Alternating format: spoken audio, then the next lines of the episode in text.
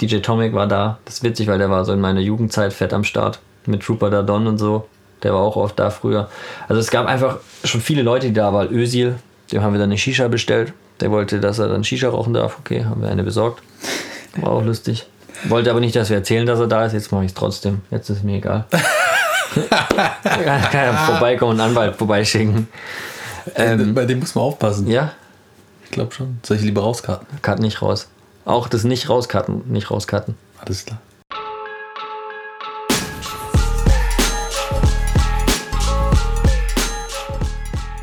So, hallo und herzlich willkommen zu einer neuen Folge. Mein heutiger Gast ist wirklich umtriebig, ein umtriebiges Multitalent und hat mit 31 Jahren schon viel auf die Beine gestellt. Er ist Mitgründer von Pure, einer der meistbesuchten Clubs in Stuttgart, besitzt außerdem eine Immobilienfirma und ist bei vielen weiteren Projekten mit beteiligt. Aber seine Hauptpassion ist das Produzieren von Musik zusammen mit dem Jan unter dem Namen New Class.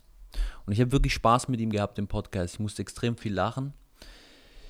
Und er wird uns erzählen, wieso es aus Business-Sicht keinen Sinn macht, 30.000 Dollar in einem Geldkoffer an Snoop Dogg ins Hotelzimmer zu bringen und was es sonst für Tücken gibt im, im Club-Business.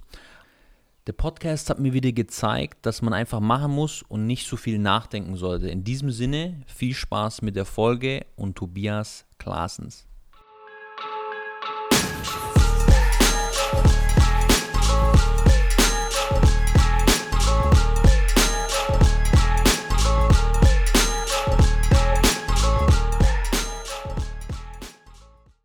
Wie kommt man auf die Idee, einen Club zu starten? Weil ich weiß ja, du hast sehr jung ich glaube, wie, wie alt warst du, als du den Club angefangen hast? Das war direkt nach der Schulzeit. Also die Frage, ich, wie alt war ich? Wahrscheinlich so 22, 21. Die Frage kommt häufig, wie kommt man auf die Idee, den Club zu eröffnen? Ähm, das ist auch aus der Musik aus entstanden. Vielleicht fange ich eher da an. Mhm. Der Jan und ich haben das schon, ich glaube, also wir haben uns mal kennengelernt ursprünglich in der DJ School in der Nähe von, vom Hauptbahnhof, in dem Gebäude, das gerade halb saniert wird. Da war eine DJ-School, da haben wir uns kennengelernt. Da haben wir gelernt, wie man auflegt mit Schallplatten. Durften dann manchmal mit Auflegen gehen. Kennengelernt haben wir uns dann endgültig im Kings Club. Also haben eine gute Basis gehabt für unsere Männerfreundschaft. Und ähm, haben dann immer so ein bisschen Kontakt gehalten. Irgendwann haben wir dann angefangen zusammen aufzulegen unter dem Synonym New Class. Das sind unsere Nachnamen. Er heißt Neuhaus, New. Ich heiße Klasens, Class. Und dann dachten wir, das ist super. New Class, so nennen wir uns jetzt da waren wir, glaube ich, so 15, 16. Also das ist auch schon wirklich fast 15 Jahre her, wo wir da angefangen haben. Und haben dann ein paar Jahre aufgelegt, viele Clubs mitgenommen, ein paar lustige Nächte. Ähm, haben dann aber schnell gemerkt, dass man ohne eigene Musik nicht vorankommt und haben angefangen zu produzieren. Haben uns dann zurückgezogen aus dem Auflegen ähm, und waren so vier, fünf, sechs Jahre eigentlich nur, nur am Produzieren und am überprüfen, wie funktioniert das, das ganze Music Business überhaupt. Und während der Zeit äh, habe ich dann, ähm, haben wir da hier und da andere Produzenten kennengelernt, einen in der Nähe von Heidelberg, der hatte dann seine Scheune in so einem Mini-Ort ausgebaut, hatte da sein Musikstudio drin. Immer mal wieder hat ein Huhn von dem Stall gegenüber geholt und mit ins Studio geschmissen, das war auch mal lustig. Und da war halt ein Typ dabei auf einmal, Fabi, der war halt da, der hat auch Musik gemacht, der kam aus Heilbronn. Wir haben uns kennengelernt. Dann haben wir überlegt, hey, komm, wir machen mal eine Veranstaltungsreihe, weil der auch aufgelegt hat, Musik gemacht hat. Wir haben relativ schnell uns gut verstanden und haben dann gesagt, ja, machen wir mal eine Veranstaltungsreihe. Sind dann rumgelaufen hier in den Clubs, haben versucht, Veranstaltungen abzuchecken. Es hat nicht so gut geklappt. Und dann irgendwie kam einer und sagt, hey, hier, da ist so eine Fläche frei, das ehemalige Lamborghini-Autohaus. Nehmt doch einfach mal das und macht einen Club auf. Und wir so, ja, wieso nicht? Gell? Und so haben wir einen Club aufgemacht. Also das ist genau so ist es gekommen. Gibt da keinen, also es gab da keinen wirklichen Gedankengang dahinter, keinen eine Risikoanalyse, Unternehmensprüfung, Businessplan. Das kam dann alles erst, als wir gemerkt haben, wir brauchen ein bisschen Kohle. Haben dann so mal mit entspannten 200.000 kalkuliert. Ähm, haben dann, glaube ich, so entspannt die 2 Millionen Grenze überschritten. ist ja richtig schief gegangen. Faktor 10. Ja, ungefähr. Haben dann 2009 am 23. Dezember, ungefähr um 20 Uhr abends, einen Tag vor Weihnachten, das weiß ich noch, den Mietvertrag für hier unterschrieben, für unseren Club, weil der Eigentümer uns ein bisschen gedrängt hat. Äh, wir wollten Optionen haben, dass wir da raus können, wenn wir keine Baugenehmigung kriegen und so weiter. Hat er gemeint, nee, nee, kein Problem. Ähm, Das war dann 2009. 2010 im Januar haben wir angefangen umzubauen. Am 15. Januar kam die Baupolizei, hat dicht gemacht, weil wir keine Baugenehmigung hatten und nicht mal einen Antrag eingereicht, weil wir auch gar nicht, wir wussten auch gar nicht, was es ist. Ja, wir haben einfach Wie alt wart ihr da? Ja, so 22. Es war direkt nach dem Abi, 21. Ja, spätes Abi, weil ich bin sitzen geblieben. Und hat, kein, hat keiner gesagt, ey Jungs, was ihr da macht, ist, äh, ihr habt gar keinen Plan von dem, was Doch, ihr doch, tut. haben viele gesagt. Aber der jugendliche, ähm, das jugendliche Ego ist schon auch ausgeprägt gewesen. Man hat gesagt, ja, ja, das ist kein Problem, das machen wir jetzt einfach. Und dann, ja, dann war halt 2010 und das war halt nichts, gell? Und dann haben wir bi- bis 2013 gebraucht, um eine Baugenehmigung, Baugenehmigung zu erwirken. Hat ganz schön lang gedauert. Haben dann umgebaut und irgendwie 13. oder 12. Oh, jetzt habe ich sogar vergessen. Hätte ich nicht gedacht, dass ich das Datum vergesse. Ich glaube, 13.06.2013 haben wir dann aufgemacht. Erster Tag war so okay, zweiter Tag war schon nichts mehr und dann sechs Monate lang danach haben wir einfach nur teilweise mehr Personal im Laden gehabt als Leute. Boah, ah, okay, ganz kurz. Ihr habt zwei Jahre lang, Drei. Bis ihr die Baugenehmigung. Drei. In der Zeit musstet ihr doch Miete zahlen. Ja, ja, wir haben auch ordentlich Schulden mitgenommen. Alter, kranke Story. Ja, wir haben da viel mitgenommen. Die Stadt. Viel gelernt. Ja, viel gelernt, so. Viel geweint und geblutet. Das war die äh, prägsamste Zeit in meinem Leben, würde ich sagen. Es sind davor schon blöde Sachen passiert, aber das war mit, äh, mitunter das aller, Allerheftigste. Und ähm, wir wurden halt auch immer, immer äh, klein gehalten von der Stadt. Wir, wir haben das immer mitbekommen im Nachgang. Ja, die sind so jung, die Jungs, wir können die keinen Club aufmachen lassen. Und dann haben die einfach die, die, die Entscheidung krass. immer von Monat zu Monat getragen, den Bebauungsplan geändert, uns Solche Wichser. Hürden, Ja? Hürden in den Weg gelegt. Du kannst jetzt hier, ist die Plattform, du kannst über die Stadt haten. Nee, das ist kein Problem. Ich habe damit abgeschlossen, das ist alles okay. Wir haben unser, wir haben unser Ergebnis erzielt. Ich meine, jetzt haben wir ja wieder Urlaub gekriegt. Äh, Corona-bedingt, aber ähm, die, die, die Situation war schon sehr schwierig. Aber Also- das ist für mich, also heutzutage ist ja der Club extrem gut besucht. Einer oder der bestbesuchteste, also rein mal von den Zahlen, besuchteste Club in Stuttgart, wenn ich es richtig auf dem Schirm habe, oder? Ja, schon voll. Also So, voll ist voll. voll ist voll. Ich war ja letztes Mal hier bei dir hinten, hab mir das Ganze angeschaut, wie ihr Geld zählt und so, richtig stark. Ähm, wie habt ihr es geschafft, von diesen sechs Monate waren mehr, war mehr Personal da als Gäste? A, von der Motivation her, drei Jahre lang Scheiße gefressen, dann sechs Monate im Endeffekt aufgemacht, ging gar nichts. Wie, wie, wie habt ihr die Motivation gehabt? Und wie habt ihr es dann hinbekommen? Also, wir haben im Juni aufgemacht, Juli, August, September. Und dann saßen wir da und haben gemerkt, hey, wir kriegen es einfach nicht gewuppt. Das ist zu heftig, die Kosten sind zu krass, wir haben eine Fixkosten. Also wir hatten eine Kostenlinie, die jeden Monat so von 80 bis 100 K reingedrückt hat. Und hatten teilweise 30, 40 Einnahmen. Ähm, das muss man jetzt kein Mathematiker zu sein, um zu wissen, dass das nicht so lange gut geht. Äh, wir haben halt, also erstmal haben wir versucht, überall Kohle aufzutreiben, wo es ging. Aus der Getränkeindustrie. Wir hatten vier verschiedene exklusive Brauereiverträge, waren da auch ein bisschen im grauen Bereich unterwegs, haben äh, von Banken, Bürgschaftsbanken, äh, Unterstützung, KfW, Hausbanken verschiedene, also wir haben überall Geld hergeholt, um überhaupt irgendwie halbwegs klarzukommen, haben viele Forderungen weggeschoben, viele Vergleiche gemacht und so weiter, einfach nichts ging. Also wir haben auch nicht dran geglaubt, dass es klappt. Haben dann den ersten Typen kennengelernt, der uns geholfen hat. Der hat äh, uns konzeptionell auch geholfen. Das war dann so Ende 2 2013, Anfang 2014, wo das erste Mal ein bisschen was passiert ist, aber nicht wirklich so. Es war, der Umsatz hat sich wesentlich verbessert, aber wir waren nach wie vor defizitär. Ähm, und zwar richtig, also vor allem für damalige Verhältnisse, für uns war das halt unglaubliche Summen. Ähm, und haben uns dann von dem wieder getrennt. Ähm, das hat nicht funktioniert ab einem bestimmten Punkt. Sind dann wieder alleine gelaufen und dann ähm, ist es mir eingefallen, dass ich mal in einem Club aufgelegt habe. Das war zu unserer Zeit, wo wir vielleicht 18, 20 waren. Ähm, Im Village damals, am Schlossplatz. Und da war ein Typ, der habe ich nie gemocht. Der hatte ich auch das Gefühl, mochte mich nicht. Der Timo Bemsel. Den erwähne ich jetzt hier absichtlich, dass wenn er es hört, dass er sich freut. ähm, der es aber im Griff hatte. Also der hatte viele Läden, der hatte auch diesen Laden oben am Feuersee, nee, Feuersee, eins weiter höher, Schwabstraße, dieser Pflaumenbaum, All You Can Drink, K.O.-Partys und so. Wegen ihm wurde es in Deutschland verboten, by the way. Da gibt es einen schönen Spiegelartikel dazu. Und der hatte seine Leben im Griff. Der hat einen Laden aufgemacht, der war voll. Und dann habe ich ihn angerufen und gesagt, hey Timo, wir sind am Arsch. Sagt er, ja, ich weiß. Sag ich, ja. Danke. Also, ja, ich beobachte euch schon, schon lange, so was ihr da so versucht zu machen. Ich so, ja, kannst du mal vorbeikommen? Ja, klar. Und dann kam er, hat gesagt, ja, pff, ganz einfach, ihr müsst einfach äh, neu aufmachen. Und ich so, ja, wie neu aufmachen? Ja, ihr müsst neu aufmachen, neues Konzept und so. Das kennt euch eh keiner, also keiner weiß, dass ihr neu aufmacht. Keiner hat mitgekriegt, dass ihr überhaupt schon offen seid. Dagegen habe ich mich erstmal eine Weile gewehrt. Hat er gemeint, komm, wir machen einfach zwei Clubs draus. Einen äh, Hip-Hop, RB-Club und einen so ein Mainstream-Club. Dann habt ihr zwei Zielgruppen. Ähm, wir machen das mit meiner Werbeagentur und äh, los geht's. Und da waren wir sehr emotional belastet, weil einfach so schlecht lief. Da haben wir ihn auch oft angeschrien, wie er uns so einen Scheiß vorschlagen kann, als ob das funktionieren würde. Nur weil wir zwei Namen geben, kommt doch keine Sau. Hin und her hat er dann sich mit uns drei, vier Monate rumgeschlagen und dann haben wir es gemacht. Haben nochmal 200.000 aufgenommen. Das investiert, nochmal eine Brauerei reingeholt. Ähm, und dann haben wir aufgemacht und das lief ganz gut. Und das war so wie ein Schalter umgelegt, das lief dann gut. Und von da bis heute, also jetzt ausgenommen Corona, das ist vielleicht ein Sonder Sonderzeitraum, da läuft es nicht so gut. Aber bis dahin ist es dann äh, stetig mehr geworden. Von Monat zu Monat eigentlich.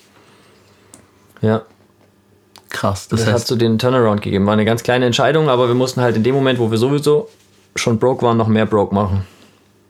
zu dem Zeitpunkt, als der bei euch als Supporter reingekommen ist, da wart ihr ja schon, da hattet ihr ja schon Schulden, für die ihr privat gehaftet habt, oder? Ja, ja, eine Menge. Da, also der Vorteil ist, wir waren eine GmbH und Co. KG.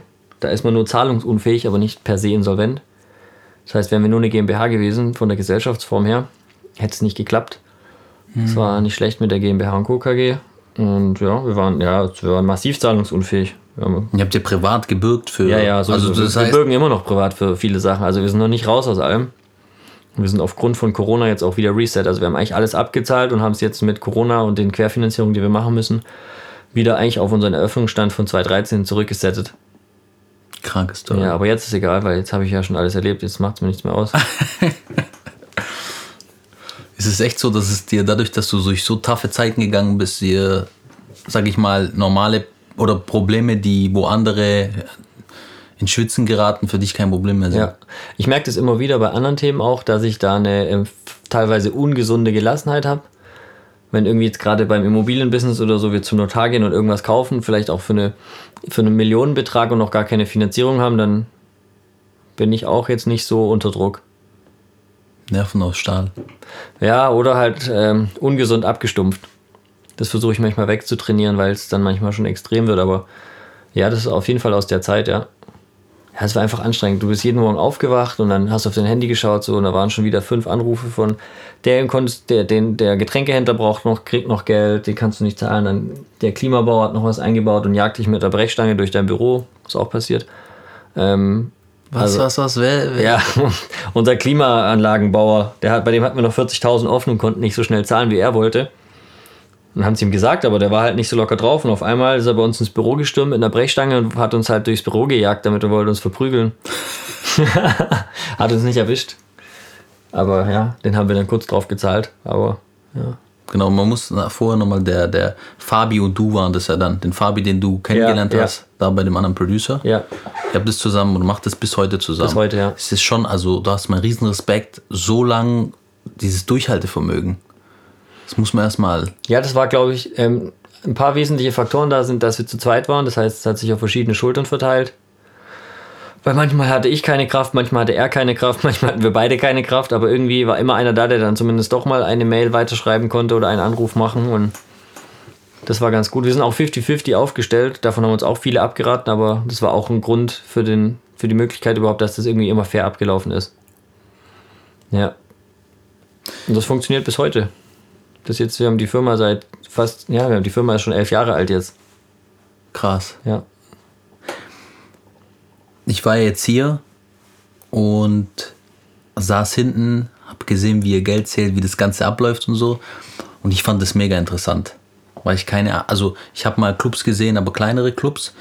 Und ich glaube, was viele interessieren würde, ist so wie so ein, gerade auch, sage ich mal, unternehmerisch, so ein Club abzuwickeln ist. Was für Dynamiken gibt es da, ja? Gerade mit dem Geld oder so. oder mit dem Personal, da passieren ja, ich habe ja von dir schon tausend Stories erzählt, ja, bekommen, was da so alles passiert. Ja, gut, also es gibt. Also, Ist scheiße, ja. Hey, wo soll ich anfangen? Ja, da gibt es verschiedene Situationen, die mir im Kopf geblieben sind. Das, also es gibt natürlich viele sexueller Natur. Da hat man schon so das eine oder andere gesehen. Manches war lustig anzuschauen, manches war bestürzend vielleicht eher, wenn man das so sagen will. Ich glaube, die krassesten Szenen habe ich gesehen äh, bei schwulen Partys. Also als Disclaimer vorweg, das sind die friedlichsten Partys, die es gibt. Und da geht es am meisten ab. Also die feiern am allerhärtesten, am friedlichsten. Da gibt es nie Ärger, keine Schlägerei. Ähm, aber das Paarungsverhalten ist halt auch krass. Also da sieht man schon auch Sachen, gell? Also auf der Tanzfläche, im Bad logischerweise auch. Ähm, es gab mal eine, eine, eine Party, da haben wir dann zugemacht und dann laufe ich so an so einer Toilette vorbei und da läuft so eine, so eine Blutspur raus. Und ich denke so, oh nee, das ist mies, macht das Ding auf. Da war zum Glück keiner mehr drin, aber da hing halt dann die Analspülung, die Analdusche la- lag da so und an den Wänden waren so Bluthandabdrücke von zwei Personen. Also du hast eindeutig gesehen, was da passiert ist. Ja, und dann war da halt dann noch dieses blutige, Scheiße. verkackte Ding, was soll ich sagen? Scheiße. Dann habe ich das halt eingesammelt und unsere Türsteher damit gejagt, weil das fanden die nicht so geil, aber ich fand's lustig. Ja, also das ist so äh, was, wo es natürlich immer abgeht. Und dann eine andere Dimension ist natürlich auch so die Gewalt, die nachts passiert. Weil das sieht man oft nicht, wenn man so im Tagesleben aktiv ist. Nachts ist natürlich alles viel aggressiver auch. Weil da ist Alkohol im Spiel, da sind oft andere Substanzen im Spiel. Und ich habe auch das Gefühl, dass die Jüngeren krasser sind als die Älteren, was das angeht. Vielleicht, weil die noch nicht so viel erlebt haben oder auch nicht verstehen, dass es gefährlich ist, was sie da machen. Und äh, ja, da passiert schon viel. Ähm, da gab es so Zeiten, da war das so ein bisschen out of control. Inzwischen ist es ganz okay. Die Leute wissen, dass sie sich bei uns äh, relativ benehmen müssen, weil sie sonst nicht mehr reinkommen. Klar, dass es mal Schubsereien gibt oder jemandem mal eine, eine auf die Nuss haut, das passiert halt, aber ja, genau, dann, dann gibt es natürlich auch irgendwie lustige Erlebnisse mit Besoffenen oder, oder, oder, oder Leuten, die irgendwie, irgendwie auf was drauf sind, wo man nicht weiß, was die genommen haben. Also da passiert alles mögliche, aber man muss auch sagen, ähm, ich habe früher mal so Fotos von allem gemacht und so eine schöne Sammlung angehäuft an witzigen Sachen, die so passiert sind, aber ich habe dann irgendwann aufgehört, weil, Was zu krass war. ja, nee, ich habe einfach alles gesehen so. Es passiert nichts mehr, was ich nicht schon gesehen habe. Krass. Ich habe jede Form der Interaktion schon gesehen. Untenrum und obenrum. Ich habe jeden Art von besoffenen K.O.-Tropfen und so gesehen, von irgendwelchen Leuten, die Asthmaanfälle haben oder vermeintliche Asthmaanfälle haben. Leute mit Diabetes, die halt trotzdem sich die Kante geben, Vollgas, jedes Wochenende und alle zwei Wochen danach umfallen. Ähm, jede Variation von K.O.-Tropfen, die es vermeintlich immer gibt, die es dann im Endeffekt noch nie gab, aber halt einfach unkontrolliertes Trinkverhalten. Ähm, ja, ist halt interessant. Das ist auf jeden Fall interessant. Ja. Du hast zwei Sachen angesprochen, wo, wo, wo ich Fragen habe. A, mal dieses Drogenthema. Das ist ja in den letzten, wenn ich so überlege, die letzten äh, Jahre wird immer krasser geworden. Auch, sage ich mal, früher sowas wie MDMA oder, oder, oder Teile, das gab es in gewissen Clubs nicht, in, in Hip-Hop-Clubs oder sowas. Ja? Wenn du vor zehn Jahren gesagt hast, hey, da, da, die Leute kannten das nicht so. Mittlerweile ist es viel mehr vertreten, auch Koks und so weiter. Ja. Wie kriegt ihr das hin, dass sozusagen diese, die, da, da, dass da, dass das nicht ausartet? Das muss ein krasses Problem sein, oder? Ja, schon ein Problem. Vor allem bei den Jüngeren auch wieder. Ähm, die Älteren verstecken das besser. Ich meine, es ist klar, da, da, da wo Nachtleben ist, da, da, da gibt es Drogen. Das lässt sich nicht vermeiden. Was wir seit knapp drei Jahren machen, ist, dass wir jeden Body checken, der reinkommt, also jeden Einzelnen. Was wir natürlich nicht machen können, ist, wir können die Frauen nicht body checken. Was verstecken die vielleicht irgendwie im BH oder in der Tasche irgendwie so? Wir gucken in die Taschen rein, aber ist natürlich schwierig zu finden, vor allem wenn das kleine Mengen sind. Ähm, dadurch verhindern wir schon mal eine Menge und halt äh, durch äh, Maßnahmen, wie wenn wir die halt aus dem Klo rausziehen, den ihr Zeug dann in die, in die Toilette werfen oder so und dann ähm, kriegen die Leute halt mit, dass es nicht so gut läuft, dass die rausfliegen, dass wir auch mal hier und da als Exempel die Polizei rufen, dass die sehen, hey, scheiße. Und das spricht sich halt rum in den Kreisen, weil das sind ja irgendwie geschlossene Kreise schon auch. Und ähm, dann machen die Leute das nicht mehr im Laden. Aber vermeiden lässt sich nicht, die gehen dann halt um die Ecke und tätigen dann ihr Geschäft da. Gell? Und wie ist das jetzt mit, der- mit, mit, mit Security-Sachen? Du hast jetzt Türsteher, wie viel, wie viel Quadratmeter habt ihr im Club und wie viele Türsteher brauchen wir dafür? Wie ist das ungefähr? brauchst pro 100 Leute, rechnest du immer ungefähr ein. Okay. Und Wie wenn der, also ihr habt ja beide Clubs, beide sind immer eigentlich voll. Das heißt, wie viele Leute sind dann hier? Ja. Schon viele. Ach so, das, das. Das weiß ich jetzt nicht auswendig. Ähm, ähm, wir haben so zu den ich wie muss viele Mal Türsteher einfach so. die Türsteher erzählen. Ja, wir haben so sechs, sieben Türsteher immer da. Immer ein paar, die vorne sind, die sind ein bisschen. Ähm, das unterscheidet sich immer. Es gibt so ein paar kommunikative, ein paar, die einfach auch ins offene Messer reinlaufen, sag ich mal übertrieben. Du brauchst immer ein paar, die einfach auch, wenn äh, aggressive Jungs da sind, die Ärger machen wollen, auch wenn es mehrere sind, die keine Angst haben und dann auch nicht den Kopf senken, sondern erhobenen Hauptes gegen die vorgehen. Ähm, und dann brauchst du halt ein paar, die gut reden können. Weil die Türe schon immer ein wesentlicher Faktor ist für einen Club, weil ja, es kommt eine Mädelsgruppe hin, Türsteher macht die blöd an, die gehen vielleicht rein, aber dann beim nächsten Mal sagen sie, hey, sollen wir ins Pure gehen? Ah, nee, lieber nicht, das sind die Türsteher Assi. Das geht ganz schnell. Und da entstehen auch die meisten schlechten Bewertungen bei uns. Die entstehen meistens nicht aus Fehlverhalten, sondern aus, die acht Jungs sind halt nicht reingekommen in der Gruppe um 3.30 Uhr vollkommen besoffen. Äh, die schieben dann halt die Hate-Kommentare in Google rein oder Facebook. Aber ähm, sonst ist das, ähm, ja, ich weiß nicht, das Türsteher-Thema. Ich kann wenig dazu sagen, weil ich nur Stuttgart kenne. Ich glaube, da sind andere Städte ganz anders organisiert. Ich glaube, das Ja. ist bei uns ähm, verhältnismäßig ruhig. Wobei ich sagen muss, wir haben einen, einen langfristigen Partner da, mit dem wir seit Anfang an arbeiten. Und das funktioniert gut. Gibt es keinen Ärger. Klar gibt es mal äh, Reibungen, aber das ist jetzt nicht was, wo, wo, wo ich sage, okay, da gehen wir in die Richtung Verbindungen oder irgendwie sowas. Studentenverbindungen natürlich. Jetzt gerade so businesstechnisch. Was ist da, wa- was, was ist da interessant? Also gerade diese, ja? Der, der Club ist eigentlich, eigentlich ist es eine Marketingagentur mit Nebentätigkeit Club, weil du machst halt eigentlich fünf, sechs, sechs, fünf Tage Marketing so, Sonntag bis Freitag, dafür, dass du halt zwei Tage abholst, was du die Woche über gemacht hast.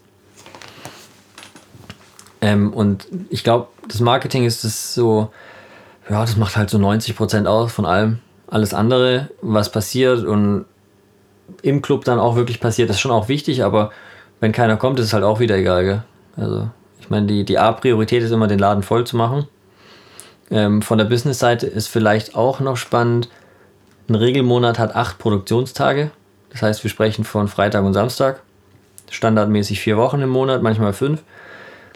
Das heißt, ein Tag macht äh, 12,5% vom Monatsumsatz aus. Wenn mir ein Tag wegfällt, bin ich meistens schon auf Null. Wenn mir noch ein Tag wegfällt oder weil er nicht so gut läuft, bin, laufe ich schon ins Minus. Ich glaube, das sollte man von der Business-Seite wissen, falls man damit liebäugelt, einen Club zu öffnen. Das ist nicht unbedingt das ähm, interessanteste Business. Auf der anderen Seite, wenn er voll ist, äh, funktioniert es natürlich gut. So vom Geschäftsmodell her logisch. Aber es ist natürlich auch zeitintensiv und nervenraubend und man muss einfach auch da sein. Wenn man nicht da ist, funktioniert es nicht. Weil wir halt Bargeld haben und in dem Moment, wo Bargeld im um Umlauf ist, da, Da, da, da geht halt auch mal was verloren zwischendurch auf dem Weg. Zwischen Bar und Büro. Könnte das vorkommen. könnte vorkommen. Könnte vorkommen. Ja, wir haben, keine Ahnung, wir haben eine Menge Kameras und so. Wir beobachten es natürlich auch. Wir können es anhand der Warneinsätze sehen, äh, was da passiert. Aber es ist dunkel, es ist voll, es ist übel hektisch, es sind viele Mitarbeiter. Ähm, es ist einfach, ähm, manchmal muss man da auch ein bisschen auf Vertrauen arbeiten. Wir haben auch viele Leute, die seit der Öffnung schon da sind. Das heißt viele, aber so, so wir haben so eine Stammmannschaft, die sind, die sind gekommen, als wir aufgemacht haben und irgendwie geblieben. Die haben das alles miterlebt, was so passiert ist. Zwei Sachen, was ich interessant finde. Du sagst, Marketing ist mega relevant. Wie macht ihr da das Marketing? Arbeitet ihr noch mit dem Kollegen zusammen, der diese Marketingagentur hat? Hat der euch gezeigt, wie das funktioniert? Nee, eigentlich nicht. Also der, der hat so mehr, mehr auch konzeptionell ein bisschen ein paar Sachen gemacht. So macht ein bisschen freien Eintritt, macht ein bisschen Happy Hour und so. Einfach so ein paar so Attraktionen zu setzen für die Leute, dass sie sagen, hey komm, wir gehen dahin, anstatt dahin. Ähm, was natürlich relevant ist, zum Beispiel, wir machen eine Stunde früher auf als die anderen oder zwei. Wenn ich um 12 aufmache, kommen die Leute um 1. Wenn ich um 9 aufmache, kommen die Leute um 10. Ähm, das ändert natürlich die Dauer der Produktion, wo wir halt Party produzieren oder Alkoholpegel oder was auch immer.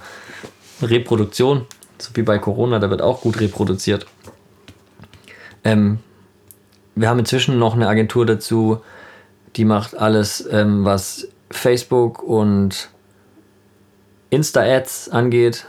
Wir machen viel Snapchat-Werbung, wir machen Google viel. Google unterschätzen viele auch, da geht richtig viel.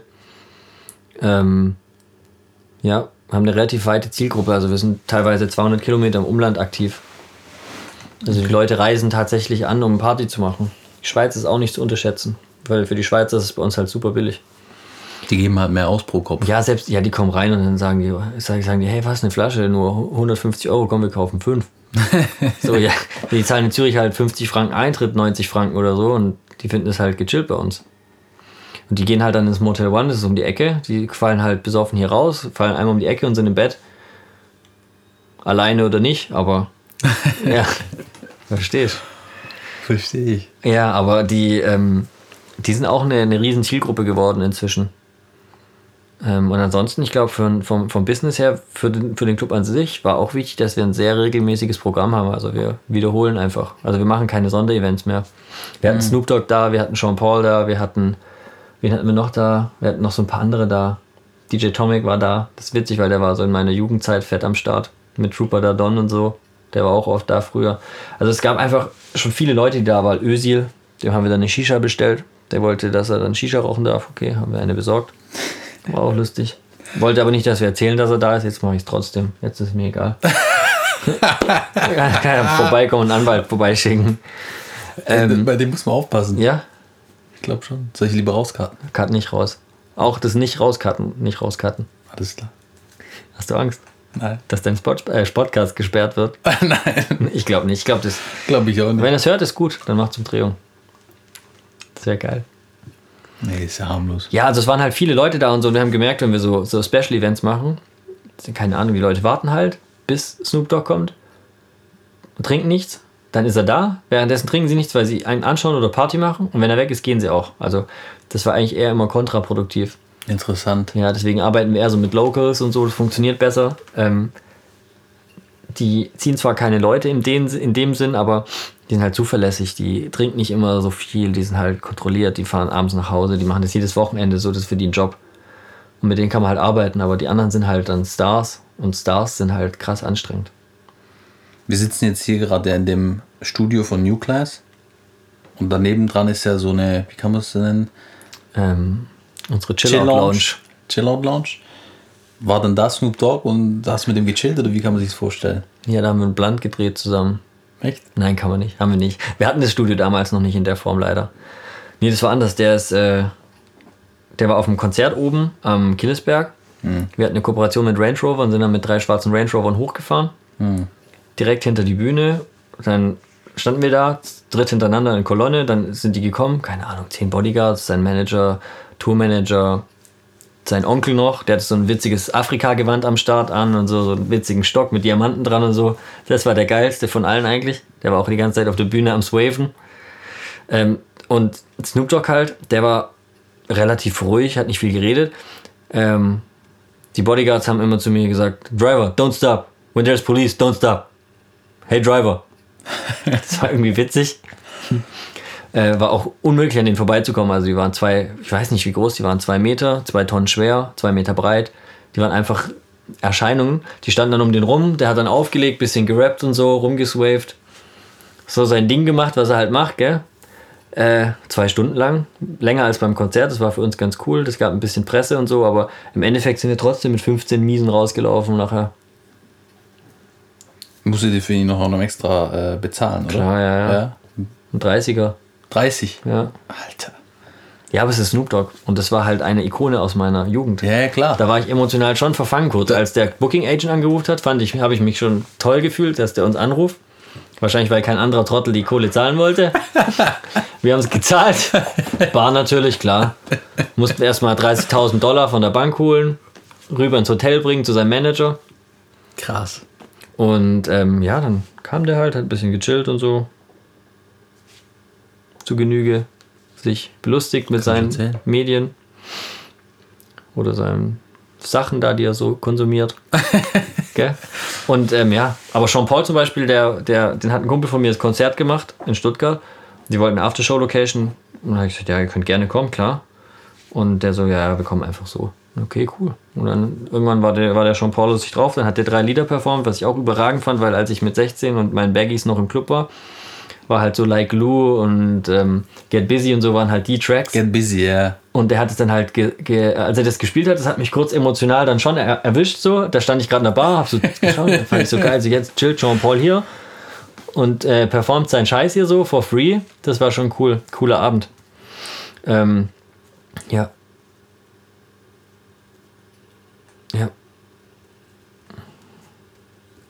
Jetzt sind wir halt zu, gell? Corona-Lifestyle geht halt nichts. Ja, mach schon danach wieder auf. Ich bin froh, dass wir jetzt eine gute Zeit hatten, weil das macht uns jetzt erstmal nichts aus. Aber ähm, ist schon auch wieder eine Aufgabe, klar, weil es von heute auf morgen halt 0 Euro Umsatz. Da bin ich ganz froh, dass ich ein bisschen diversifiziert bin und nicht nur eins, eins mache. Wir haben ja in Böbling noch zwei Bars, die sind auch direkt zugewiesen. Ähm, wir nutzen die Zeit jetzt halt und bauen um. Wir sind ja Opportunisten. Das sind Opportunisten. Zum Glück haben die die Baumärkte nicht zugemacht. Einer von den Baumärkten, da ist so ein Security, der kennt uns schon, weil wir immer, weil eigentlich jeden Tag irgendwelche Leute von uns kommen. Ja, krass. Ja. Das ist eigentlich wie früher. Wir haben halt Security am Baumarkt oder am Rewe. Ja. Also die Security-Branche trifft es nicht so. Unser Security-Mann sagt auch, geil, der hat ohne Ende Aufträge. Die stehen jetzt halt nicht mehr an Clubs, die Jungs, sondern an der Rewe-Kasse. Ist für die jetzt nicht unbedingt das Gleiche. Aber besser als gar nicht arbeiten. Den einen, den ich letztes Mal kennengelernt habe, der war auch super sympathisch. Der mit der Glatze? Nee, ich weiß nicht. Kann sein, dass der Grieche war? Ja. Ja, das ist der Chef von dem Laden. Ja, ja der war super entspannt. Ja, der ist lustig. Netter Typ, ja. Super Kerl. Sehr, sehr interessant. Also um deine Eingangsfrage abzuschließen, ist halt einfach irgendwie passiert. War- elf Jahre jetzt dabei, es war- Ups und Downs, echt Es war, nicht, es war nicht geplant in keinster Art und Weise. Also ich hatte eher so ein bisschen die Füße in die Finanzwirtschaft ausgestreckt, so mit so ein bisschen Strukturvertriebsthemen und so. Das hat aber nicht so richtig funktioniert irgendwie. Von daher war es gar nicht schlecht, dass das so in den Weg kam. Aber da ist dann mehr oder weniger jetzt nicht in die Finanzvertriebsrichtung, aber in den Immobilienbereich sehr stark wieder reingerutscht. Ähm, deswegen ist okay. Die Branche ist noch nicht Corona- Corona-fiziert. Dann lass uns äh, jetzt switchen auf, auf die Immobilienbranche. Real Estate. Ja, Vom Club zu Real Estate, ja? ja eigentlich ist, ist ja ist was Und wenn wir ähnliches. vom Businessmodell reden, muss man ja sagen, okay, Club kenne ich mich nicht so aus, jetzt was du erzählt hast und was du mir Du sonst hattest doch schon ein Praktikum jetzt. im Club, Du könntest jetzt, wir machen das so wie Richard Branson, du wirst drei Monate Direktor. Vom Club. Ja. Ey, das ist, was, was ich mich gefragt habe noch, dieses, ähm, bei dem Club gibt es ja auch diese emotionale Seite noch. Du bist jetzt nicht so, dass du krass im Club hier abfeierst. Doch, ich habe es am Anfang gemacht. Hast du am Anfang gemacht, okay, weil ich, Ich kann dazu auch noch was sagen, wenn du willst. Ja? Also die ersten zwei Jahre war ich hart am Start, okay. Ich habe die Party auf jeden Fall mitgenommen. Ich habe auch, ich bin auch seltener eher mit dem Auto gefahren, sondern ich bin dann eher nach Hause gelaufen. Getorkelt. Vielleicht auch das, mag sein. Vielleicht war ich auch mal im Climax zwischendurch noch auf dem Heimweg. Schade, dass wir uns da nicht getroffen haben. Vielleicht haben wir uns getroffen, aber haben da beide jetzt nicht die besten Erinnerungen dran. Also nicht, dass sie ich schlecht bin waren. immer freitags immer ins Climax. Erst Tonstudio, dann Climax. Ja, ich war tendenziell eher Sonntagmorgens da wahrscheinlich, da wahrscheinlich. Ich weiß es nicht mehr, ist schon echt lang her. Und dann habe ich irgendwann mit einem gewettet, dass ich äh, ein Jahr kein Alkohol trinke und er hat gemeint, keine Chance im Club. Du kannst nicht Alkohol weglassen so und habe ich gewettet, gewonnen und seit ich da irgendwie gewettet habe, habe ich eigentlich nie wieder richtig angefangen Alto, Alkohol zu trinken. Aber krass. Eher gar nicht mehr. So, ich bin jetzt so auf Ja? null, null Alkohol, weil irgendwie mein Körper schafft es auch nicht mehr. Ich hätte zwar auch manchmal Lust noch auf so eine witzige Party, aber Aber manchmal dann trinke sich ich zwei Wodka. Bull oder so. Und dann merkst du Oder zwei? Bier und dann merke ich einfach schon, so mein Körper hat so keinen Bock drauf. Wir haben dann eine eigene Wodka-Marke rausgebracht. Das wollte ich, dir, wollte ich noch sagen, dass ihr den Club optimiert habt. Mit das habe ich vergessen, tut mir leid. Das macht nichts. Und dann haben wir quasi Release gehabt von dem Wodka und habe ich gedacht, so jetzt heute schieße ich mich mal wieder ab. Ja, habe ich zwei, drei Wodka Bull getrunken und mein Körper hatte so keinen Bock drauf, dass es nicht mal geklappt hat. So. Dann war ich leicht enttäuscht. Echt? Ja. Es tut mir leid für dich. Das war auch äh, ja, ein schlimmer Tag. Nee, ist aber krass, dass ihr eure eigene Wodka-Marke habt mit Runes. Ja, wir haben irgendwann, Das wird mich hier anschlagen. Wir haben irgendwann gemerkt, dass wir ähm, quasi eine Menge Geld sparen können, wenn wir einen eigenen Wodka machen. Und wir haben auch gemerkt, dass wir das Club-Business nicht skalieren können. Also man kann das sicherlich machen. Es gibt eine große Gruppe, SBI heißen die in Amerika, die haben hunderte Clubs, Hotels, Restaurants, die machen das richtig geil, die sind auch an der Börse. Aber hier in Deutschland ist es einfach super speziell. Also ein Club in Stuttgart funktioniert sicherlich sehr viel, also sehr anders als ein Club in Berlin oder ein Club in Köln. Und ähm, durch dieses Bargeld-Business, was du in Amerika auch nicht so hast, da ist halt sehr viel Kreditkarte und die öffnen den Check und du zahlst halt einfach am Ende. Das gibt es ja bei uns in dem Sinne nicht. Wir haben vielleicht 5% E- Electronic Cash am Abend, also die Leute zahlen bar. Die wollen gar, die wollen gar nicht Kreditkarte. Wobei das mag sich jetzt nach Corona ändern. Die Leute werden ja konditioniert auf EC-Zahlungen und so. Für uns gut, weil dann geht weniger verloren. Aber ähm, äh, deswegen kannst du nicht so richtig skalieren. Und dachten wir, jetzt machen wir einfach was, was wir skalieren können. Da unser Club relativ stark ist, auch so in der Wahrnehmung und wir auch große Kunden von Wodka-Marken waren, haben wir gedacht, wir machen jetzt einfach eine eigene und drücken die raus in den Markt. Und da sind wir gerade dabei. Sind da so ein bisschen in so kleineren Bars bisher, in ein paar Rewe-Märkten, in ein paar Edekas. Step by Step. Das ist halt ein gutes Business äh, von den Margen her. Getränke, wenn man einmal positioniert ist und so, dann ist es, ich glaube, äh, P. Diddy, ja, macht sein meistes äh, Cash mit seinem Wodka Chirac, ja. Ja, den hatten wir vorher drin. Den hatten wir vorher hier drin. Ja. Diageo ist das ja. Die haben, die haben schon gut Druck gemacht mit dem, ja. Die haben, die haben auch einen schlauen Move gemacht. Die haben einfach gesagt, hey, äh, Herr P. Diddy, wir beteiligen dich an der Firma. Kriegst den, den und den Share. Ich habe es nicht recherchiert, ich weiß gar nicht, wie viel es ist, aber Der dafür, hat gar nichts, also dafür machst du Fett Marketing. Du bist Ja. unsere Marketingfigur, du promotest unseren Wodka und der ist dann halt so. Innerhalb von ein, zwei Jahren haben die den platziert und jetzt ist der schon auch da einfach. Er ist nicht Belvedere, er ist nicht irgendwie Grey Goose oder so. Wollen die aber auch gar nicht, das ist eher so ein bisschen jugendlicher. Und ähm, hat gut funktioniert, weltweit vertreten. Wir wollen so ganz klar in dieses Urbane reingehen. So Urban Discoverer ist so ein bisschen unser Claim.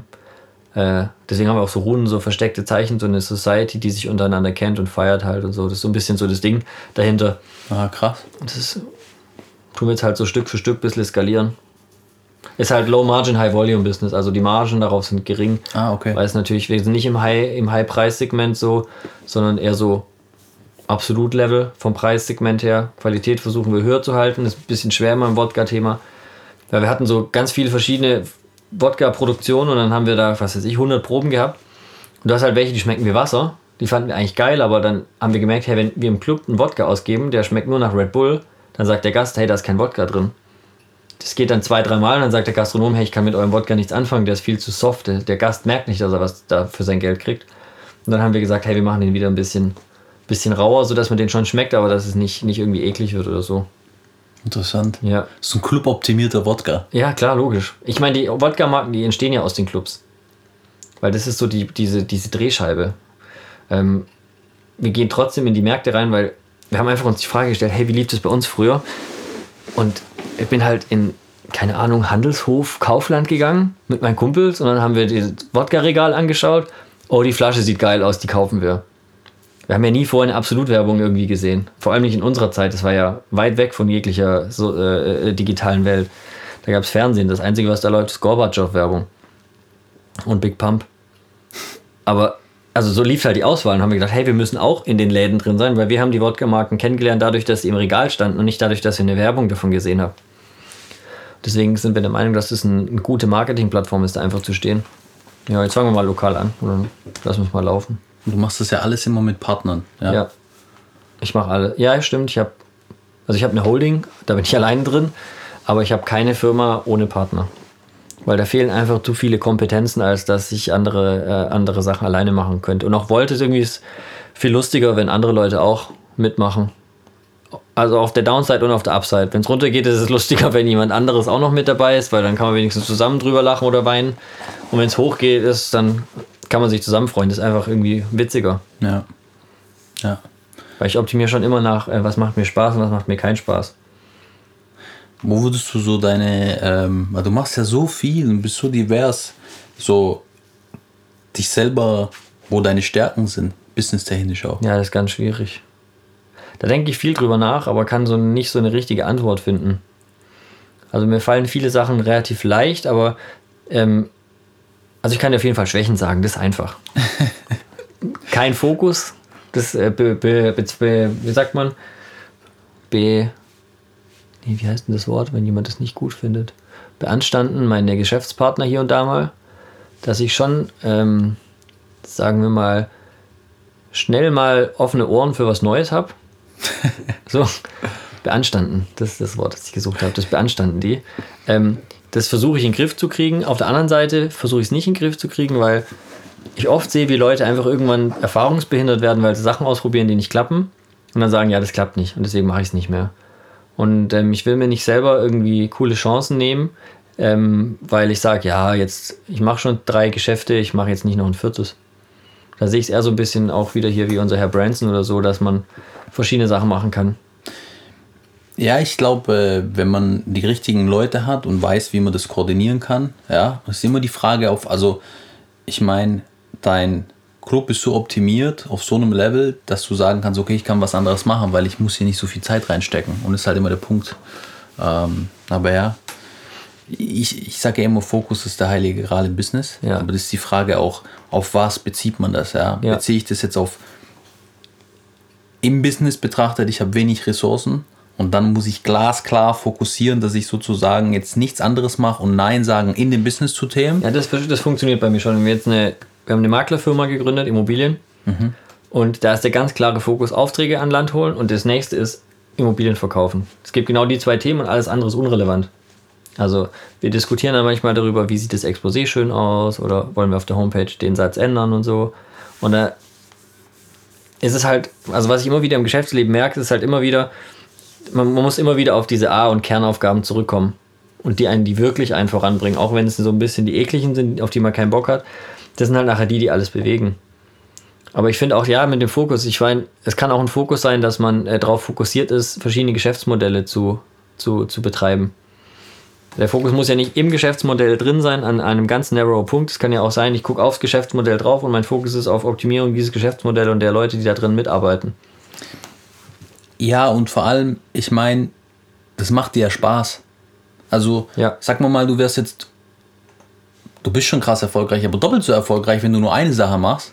Ja, aber hättest viel weniger Spaß, würdest Ja, viel weniger Partner haben, das wäre ja für dich. Das wäre furchtbar langweilig. So, das ist ja, der Punkt. Und in, insofern, es gibt da, es glaube ich, da muss man vielschichtig auf das Thema schauen, ja. Für mich ist auch ein Riesenpunkt, ich hänge einfach auch gern mit den Leuten rum, mit denen ich was mache. Also da ist, kein, da ist keiner dabei, den ich nicht leiden kann, weil wenn ich kein, den ich leiden könnte, würde ich es nicht machen. So. Oder würde sagen, hey, ich glaube, das funktioniert für uns beide so nicht. Wir müssen uns scheiden. Ja. Du machst ja ziemlich viel, ja. Und ich kenne jetzt von dir den Club, ich kenne von dir ähm, deine Immobilien, das, was du eigentlich zu 90 Prozent machst, wenn ich es richtig verstanden Ja, habe. ja. Und die zwei Sachen, die ich sehe oder wo ich tieferen Einblick habe, da bist du schon, du bist da monetär erfolgreich, ja, und du machst viele andere Sachen auch. Was würdest du sagen, wieso es bei dir klappt? Weil viele Leute versuchen, was Ja, zum, zum Laufen zu bringen. Ja, bei dir funktionieren viele Sachen. Wieso Ja, funktioniert das? ja, ja, aber das ist ja auch eine Quote, gell? Also wir hatten letztes Jahr zwei Insolvenzen. Einmal haben wir noch einen zweiten Club aufgemacht. Allerbeste hieß der. Richtiger Flop. Warum auch immer. Ich war fest der Überzeugung, das klappt. Das war so ein bisschen so ein Assi-Saufschuppen, Deutsch Ballermann-Musik. Ja, ich habe gedacht, das gibt's nicht. Das, also, das war auch, der, das haben wir mit dem Timo zusammen gemacht. Da haben wir gedacht, ja klar, das läuft wie die Hölle. Machen wir auf und die rennen uns die Tür rein, haben wir aufgemacht. Kam halt, jetzt kamen schon Leute. Hat schon Umsatz gemacht, aber weit entfernt von äh, ähm, äh, trägt sich. Haben wir Insolvenz angemeldet, hat nicht geklappt. Ähm, dann haben der Fabi und ich gedacht, hey geil, wir machen jetzt eine Mining Farm auf, als es so mit den Bitcoins abging. Oh, ich hatte auch, ich hatte auch äh, meine. Oh haben wir, haben wir halt 80 so Mining Racks gekauft. So eine alte Motorenhalle von so einer, von so einer. 80? ja, das war, Warte ein- mal, das war ein bisschen dumm. wie viel war das? Ja, auf jeden Fall. Also, das, wenn ich, also die Preise, die ich kenne, war schon viel, ne? Ja, das war dumm auf jeden Fall. Die haben wir nicht auf einmal gekauft. Guck mal, wir haben einen so, ein- einen so ein Rack gekauft mit acht Grafikkarten. Und das lief Acht? dann so. Okay, da wär, haben wir uns in unseren ähm, ähm, What to Mine und so, diese ganzen Plattformen eingeloggt und geguckt, okay, wie viel Geld haben wir heute gemacht? Ah, okay, 0,1 Ethereum. Haben wir es ausgerechnet, wow, was wäre, wenn wir 10 hätten? Excel-Tabellen gebaut und so. Ja, und dann haben wir halt einen gekauft und noch einen gekauft und irgendwann haben wir aus den Erträgen reinvestiert und hatten irgendwann 80. Und dann ging es halt los, dass die Complexity sich geändert hat und es nicht funktioniert hat. Im Endeffekt, wir haben es verkackt, haben Geld verloren, haben Geld den, verloren. Den Laden zugemacht. aber ihr habt äh, meine, aber Die meiner, sagen, für 100, 150.000 müsst ihr schon locker ja, gezahlt das war haben. nachher das Ende. Sowas, ja. Das war eure Minus dann. Nee, nicht ganz. Das heißt, für nee, die nee, meine nee. gezahlt. Ihr wart Ja, bei ja. 0 auf 0. Nee, wir waren also war's null bei auf null. mir. Wir waren schon 30 im Minus, würde ich sagen. Ja, okay. Ich hatte, ich hatte auch meine. Ja. Ich hatte Ethereum Miner. Geil. Äh, wie viel hatte ich? Vier, fünf, irgendwas. Auch mit acht Grafikkarten. Hast du die zu Hause? Nee. Schön warm, die Dinger, gell? Nee, ich hatte sie nicht zu Hause. Gut so. Und ja, bei mir war das dann auch so. Ich war zum Peak, habe ich richtig mitgenommen, aber ich habe auch Lows mitgenommen und Ja. dann war das Spiel Banane. Ja, wir waren zu spät dran einfach. Ja, ja. Wir hätten das zwei, drei Jahre dran. früher mitkriegen sollen, dann hätten wir wahrscheinlich schon auch in Deutschland Erfolg gehabt. Aber ich glaube, dieses, warum funktionieren Sachen, ist auch warum, weil halt auch Sachen nicht funktionieren. Also ich habe schon auch eine Quote an Sachen, die nicht klappen. Mhm. Auch das Musikthema, was mein liebstes Thema ist, das haben wir noch nicht auf dem Level gekriegt, wo wir hinwollen. Und wir wollen halt schon in den Top 10 mitspielen in unserer Branche. Da, Aber- gehen wir, da gehen wir gleich drauf ein. Aber ist, da sind wir halt auch nicht, gell? Und das ist, ich meine, ich ja, habe das ist schon, also da versuchen andere nur das zu machen. Das ist ihr Traum, Lebenstraum, ja. Dafür würden die töten, ja, äh, um in die Top 10 zu kommen. In, sag ich mal, dem Musikgenre. Und du machst es so nebenher, willst du es machen. Das ist Ja. schon krass. Ja. Weil es ist IDM, kann man sagen, oder was kann man? Ja, EDM gibt es so gar nicht mehr. Das ist einfach irgendwie Pop, Future, Pop, Future House, so. Keine Ahnung. Spotify, elektronische Musik halt. Die, die, die Genres vermischen sich ja alle auch. Vielleicht, irgendwie. dass sie die Leute sich vorstellen können. ist schon Tomorrowland. Okay, Tomorrowland und vielleicht bekannte DJs, die das auch. Ja, David Guetta, Kevin Harris, Chainsmokers sind so Okay, so, so, Sind so die- geile, ähm, die Messgrößen. ich sag mal so geiler Sommer, Sommerbeat, so positive Emo Emotionen, Tomorrowland, ja, ich glaube, das wird es beschreiben. Ja, wir könnten ja jetzt was spielen, aber dann würde äh, Sony hier deinen Podcast sperren, wenn der Track im Hintergrund läuft. Ja. Weil dann wäre es eine Copyright-Verletzung. Und bei uns ist auch so, wenn wir einen eigenen Track von uns auf uns Obwohl das eure ist. Ja, Ja, wenn wir ihn aber- auf YouTube ja. Mhm. hochladen, dann ist der geblockt. Dann stellen wir eine White Label Anfrage. Dann geht es zum Label, zum Publisher und dann sagen die, ja, okay, das ist der Eigentümer vom Track ursprünglich in Persona. Für euch gebe ich es frei, aber das ist super krass, wie die Sachen inzwischen alle lizenziert und gesperrt sind und so. Siehst, da können wir jetzt über tausend Themen reden. Tausend, ja. So, dann lass uns, sollen wir über, über Musik oder Immobilien reden? Das darfst du dir frei aussuchen. Ich weiß, dass, Wir können erst kurz Immobilien machen und dann ist das abgehakt. Das ist ja eher ein technisches Thema. okay, genau, weil ich hätte jetzt nämlich gesagt, deine Leidenschaft ist eher Musik, dass wir darüber mehr reden. Ja, ja Immobilien sind eigentlich langweilig, aber sie machen Geld. Wenn du, weil du jetzt auch gerade gesagt hast, ein technisches Thema. Ich habe halt auch so ein, so ein bisschen so einen analytischen Teil im Kopf, mathematisch und so. Und irgendwie ist das, das äh, ein, eins der, der Geschäftsmodelle, was ich irgendwie am, am logischsten finde, weil das, äh, äh, ja, es ist halt so Recurring Income mäßig. Da kommt immer das Wort dann passives äh, Einkommen und so. Passiv ist es ja nie, weil du musst dich trotzdem ru- drum kümmern irgendwie. Aber es ist halt einfach interessant, ist relativ wertstabil, ist jetzt auch natürlich jetzt in so einer Krisensituation immer fraglich, was passiert und so, aber ist halt doch irgendwie was, was da ist und was man anfassen kann. Und das ist irgendwie interessant einfach so vom, vom, vom System her. Und was halt ist, wenn ich ähm, Immobilien kaufe und finanziere, dann habe ich halt einfach Möglichkeiten, die ich so in anderen Anlageformen einfach nicht habe. Ja, vielleicht, vielleicht sollte man. Ich glaube, vielen ist es bewusst. Vielen ist es nicht bewusst und manchen ist es bewusst, aber die haben es noch nicht wirklich gerafft. Und zwar ist es, man hat den Hebel aufs Fremdkapital Ja.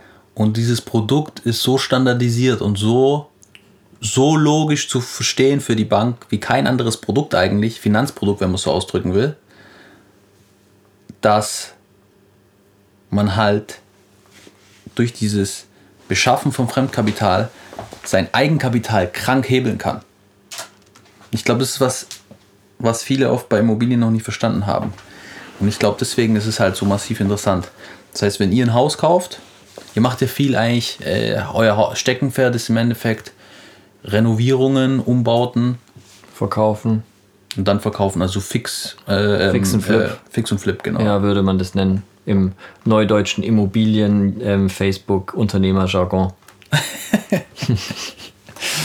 wir sagen einfach immer, wir sind Immobilienhändler, aber Ja. Und Bestandshalter. Also eigentlich wollen wir gar nicht so viel handeln. Wir machen das Handeln eher, um unsere Eigenkapitalbasis hochzuarbeiten. Weil jedes Mal, wenn wir halt eine Immobilie umdrehen, haben wir halt ein bisschen mehr als davor. Und eine gewisse Basis in Eigenkapital braucht man halt einfach, um einen Bestand aufzubauen, der einem ausführliche Kitesurf-Urlaube finanziert oder sowas. Äh, oder eine, sagen wir mal, persönliche Rentenversicherung ist. Sind ja alles auch so Themen. Äh, Oder mal einen netten Sportwagen. Ja. Aus Zuffenhausen. Muss ja äh, Support the Locals machen. Aber gerade produzieren die nicht, gell? Da kann man nichts bestellen. Aber Bestellungen nehmen die bestimmt an. Ich denke, da wehren sie sich nicht so dagegen. Da werden sie sich nicht. Nee, aber äh, was du gesagt hast, stimmt natürlich. Dieser Fremdkapitalhebel. Kannst ja mal zur Bank gehen und sagen, hey, ähm, gib mir mal eine Million Kredit. Ich habe hier 100.000 Euro und dann kaufe ich mir Lufthansa-Aktien gerade. Weil die können nur steigen. Da wird die Bank wahrscheinlich gerade eher Nein sagen. Und bei einer Immobilie ist es halt was anderes. Die werden jetzt auch wackelig, auch bei dem Thema aktuell, in der aktuellen Marktlage, aber im Endeffekt ist das Prinzip einfach. Du bringst halt Eigenkapital mit, den Rest finanzierst du mit der Bank und dann äh, läuft das Ding. Aber wie? Also, ich, ich habe jetzt. Ich habe auch mit Immobilien angefangen vor ein paar Jahren. Aber das ist natürlich im Gegensatz zu dem, was du machst, einfach nur, ähm, ja, wenn man es im Club vergleicht, du hast einen Club und äh, ich lege für mich und meine Frau daheim auf dem Küchentisch Musik aus. So der Bedroom, Vergleich. Bedroom DJ wäre der Fachbegriff. Aber du kannst per Twitch streamen und dann bist du als Bedroom DJ schon auf einmal wieder auf einem Level, wo du 60 Millionen Leute hast, die dir zuschauen. Wenn sie dann einschalten. Ja, die müssen halt erstmal einschalten. Du musst halt eine Ad schalten. DJ Arabi. Vielleicht Arabi. Name. Ich würde zuschauen. Ich mache für dich einen Kanal. Ja, ein, ein, ein, Follower. Mensch, ja.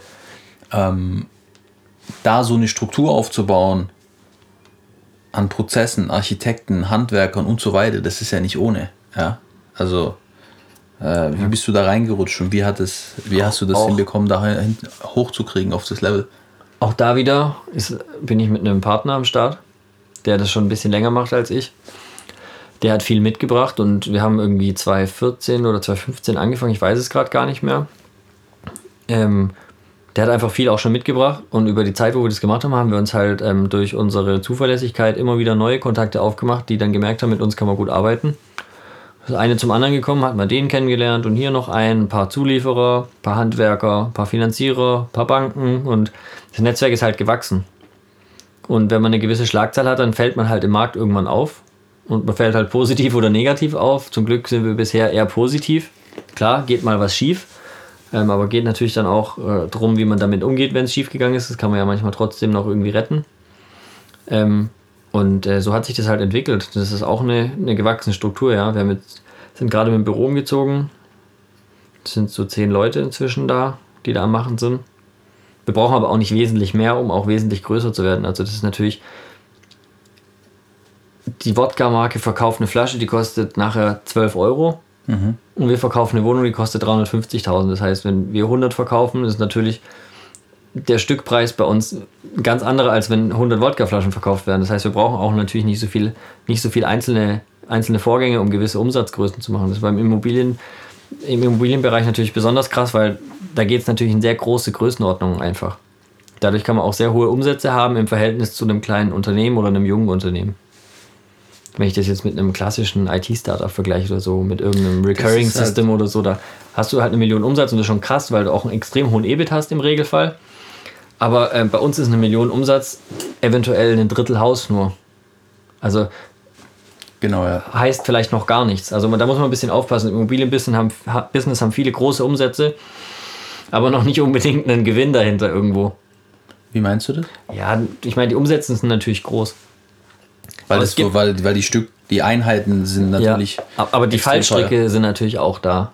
Du hast Nebenkosten. Du hast Zinsen, die laufen. Du hast äh, Umbaukosten. Du hast Verkaufskosten. Und weißt du, wenn du dich ein bisschen verkalkulierst, dann hast du halt ganz schnell äh, ein Riesenproblem auf der, auf der Verkaufsseite. Dann kriegst du das Objekt nicht mehr weg. Dann hast du es schon finanziert, dann musst du nachfinanzieren. Und also es ist schon auch, auch ähm, es ist ein total basic Business, muss man echt sagen. Sehr standardisiert, wie du sagst. Ähm, aber nichtsdestotrotz ähm, treffen wir wenig Leute, die es können. Interessant. Also sehr wenige. Es gibt natürlich sehr viele. Es gibt online gute, gute Möglichkeiten, sich weiterzubilden. Also die ersten Sachen, die ich angeschaut habe, Alex Fischer, Immocation, Gerhard Hörhahn, Immo, äh, Investment Punk. Super Sachen, um sich Infos zu holen. Ähm, aber auch da hört es an einem gewissen Punkt auf und die erzählen dann auch Sachen nicht, die vielleicht dann schon wesentlich wären. Wärst du so nett und würdest uns sagen, welche Sachen das wären? Boah, das ist schwierig. Manchmal fehlt einfach der gesunde Menschenverstand. Ähm, da geht dann von emotional, rational, funktioniert es nicht mehr, wenn Leute kurz vor einem Kauf stehen, dann auch mal zu sagen, nö, ich kauf's doch nicht, weil wenn ich die Zahlen anschaue und meinen emotionalen Gedankengang ausschalte, ist das halt ein Scheißdeal. Da geht oft was schief, aber wenn ich jetzt ins Detail gehe, boah, mir fällt so spontan, glaube ich, nichts Aber das finde ich spannend, weil du sagst, viele am Markt machen es nicht, machen es nicht so, nicht so gut. Ja, also was halt, was ich halt oft sehe, ist halt Schönrechnerei. Weil viele wollen dann unbedingt in den Markt rein, aber finden vielleicht nicht den Zugang zu den passenden Objekten, die auch eine entsprechende Rendite haben. Und finanzieren dann halt Das ist ja eigentlich der Hauptpunkt, oder? Ich glaube, Die Hauptstärke ist, diese Immobilien zu kriegen, die man dann umbauen kann. ja, oder halt auch behalten. Also viele gehen halt rein und sagen, ja, ähm, ich habe eine Zielrendite von XY und äh, die kaufen dann auf Biegen und Brechen was und rechnen sich das mit einer möblierten Vermietung schön. Für alle, die, die das gemacht haben, ist es natürlich jetzt besonders bitter. Vielleicht haben die ein Airbnb-Apartment, das steht jetzt halt leer, weil geht gerade nicht. Oder haben halt eine möblierte Wohnung, die gerne mal an Daimler irgendwelche Programmierer oder so vermietet. Haben wir auch. Äh, funktioniert gerade noch so mittel, aber wenn man halt nur eine hat und da das ganze Risiko drauf läuft und eine Finanzierung und so, dann ist das schon happig einfach. Also viele vergessen sich da ein bisschen Luft einzubauen. Einfach Freiraum, damit man noch atmen kann, wenn es auch mal nicht so gut läuft. Ja, viele machen zu starke so Vollfinanzierung oder, oder äh, sichern nicht genug ab. Ja, Und da hast du mir schon gezeigt, da seid ihr sehr ähm, bedacht drauf, mit viel, viel Absicherung einzubauen. Mehr als nötig eigentlich. ja, ja. Nimmt halt immer ein Speed raus ein bisschen. Das ist immer so ein, so ein Ja, klar. Trade-off, weil wenn ich wenig Eigenkapital reinmache, mein T-Shirt kratzt übertrieben. Wenn ich wenig Eigenkapital reinmache, dann äh, kann ich halt mehr kaufen. Wenn ich mehr kaufen kann, dann geht es exponentiell natürlich weiter, so in der mathematischen Modellrechnung bis, Das hätte euch jetzt Probleme gemacht. bis zu Corona. Ja. Also ich ging davon aus, dass was passiert. Ich hatte auch davor mein ganzes Depot auf Null gesetzt, aber ich hätte niemals damit gerechnet, dass wir so einen, ja, keine Ahnung, so einen Zustand haben, wo einfach die Welt kurz in Urlaub geht. Also das ist eine Dimension, in der hätte, hätte ich niemals denken können. Aber ähm, ja, das ist halt klar. Man muss schon ein bisschen vorbereitet sein. Also Rücklagen sind schon ein Riesenthema. Weil es kommt dann doch immer. Klar lief es die echt die letzten sieben, acht Jahre, zehn Jahre fast eigentlich durch. Aber was passiert jetzt, ist halt schwer vorherzusehen. Also ich habe vor zwei Jahren einen Kredit aufgenommen über 125.000, den ich eigentlich so nicht gebraucht hätte und habe immer gepredigt, der Crash wird kommen, der Crash wird kommen. Mein Vater hat immer gesagt, hör endlich auf, der Crash wird kommen, übertreib nicht. Ähm, um sozusagen abgesichert zu sein. Weil ähm, ich weiß nicht, ob du Dalio dir angeschaut hast. Ray dieses, Dalio? Ja, genau, dieses ähm, How the Money System Works. Und dann hat er auch ein Paper, was noch viel, viel tiefer geht als diese 30 Minuten. Und da geht es ja um diese, äh, um, sag ich mal, um die, um die Wirtschaftscycle. Man kann eigentlich sagen, jede sechs bis neun Jahre gibt es einen Wirtschaftscrash und jede 90 Jahre gibt es so einen Riesencrash, sag ich mal, den 29er Crash. Und äh, deswegen habe ich mir Geld aufs Konto getan. Der war überfällig, der 29er Crash, gell? Das ist ja das, wenn du keine, wenn im Endeffekt die Zinsen so niedrig sind, dass du finanzpolitisch keinen Hebel mehr hast. Ja. Also der finanzpolitische Hebel, der dann natürlich entstehen kann, ist die Möglichkeit mit der Hyperinflation. Ist jetzt die Frage, ob diese schießen, das Geld auf den Markt schießen, was da, was da passiert, ja. Und deswegen sagen manche, dass eine starke Inflation passieren wird. Ja. Ist klar, weil wenn die die Börsen zumachen und du kannst keine Immobilien mehr kaufen, die Leute haben Geld, aber haben Angst, wollen Gold kaufen, da werden einfach die Preise nach oben getrieben. In unvorstellbare Höhenort, Größenordnung. Und dann ist das wahrscheinlich was, was mit einer Währungsreform oder so gelöst wird und das ist natürlich dann für alle, die irgendwas haben, irgendwie scheiße im Ergebnis. Bargeld nicht gut, vielleicht wird ab einer bestimmten Goldmenge eingesammelt, vielleicht werden Aktien irgendwie enteignet, vielleicht werden Immobilien mit Zwangshypotheken belegt, so wie das in Deutschland schon mehrfach war in den letzten 100 Jahren. Wissen die meisten Vergisst auch man, nicht. Vergisst man, ja. Ja, war viermal schon so. Also könnte schon auch sein, Wann war das letzte Mal? ähm, Das kann ich dir nicht sagen. Das müsste gewesen sein Weltkriegszeit. Aber ich weiß es nicht auswendig. Ich habe mir das nur mal vor einer Weile angeschaut, weil mir immer wieder Sachen erzählt werden und ich hinterfrage die meistens nicht so genau. Und ähm, dann habe ich hier und da mal recherchiert, wie das aussieht. Soweit es halt geht, gell? Ich meine, nicht auf alle Quellen ist Verlass. Ähm, ja, also da kann halt in verschiedene Situationen jetzt gehen mit der, mit der ganzen Geschichte. Ihr merkt aber noch nichts richtig. Also ich muss sagen, äh, ich habe so ein Bild geschickt gekriegt in WhatsApp. Ähm, wer ist der beste äh, äh Technologietreiber in eurem Unternehmen? Der CEO, der CTO oder Covid-19? Das fand ich richtig geil, weil seit Corona haben wir halt Zoom-Meetings. Wir haben viel stärker unser Pipedrive, Gmail, ähm, Google Drive Integration. Also es läuft einfach alles sehr viel digitaler. Ähm, und es wird auch danach weiter so laufen. Das heißt, äh, das ist einfach ein Produktivitätsfortschritt, der dadurch erreicht wird. Ich glaube, das ist bei ganz vielen Unternehmen so, dass man merkt, hey, ich muss nicht für jedes Meeting da und da hinfahren, fliegen oder was auch immer. Ich kann viel einfach auch so machen, weil ein Videocall ist schon auch sehr persönlich. Ja. Wenn ich den Gegenüber sehe, ich meine, sprechen ist persönlich, klar, aber wenn ich ihn sehe, wirklich sehe, klar im gleichen Raum, ist das ganz anderes, aber da geht schon viel, da kann man schon echt viel machen und ich glaube, das wird, das wird für uns einen riesen Unterschied machen dann.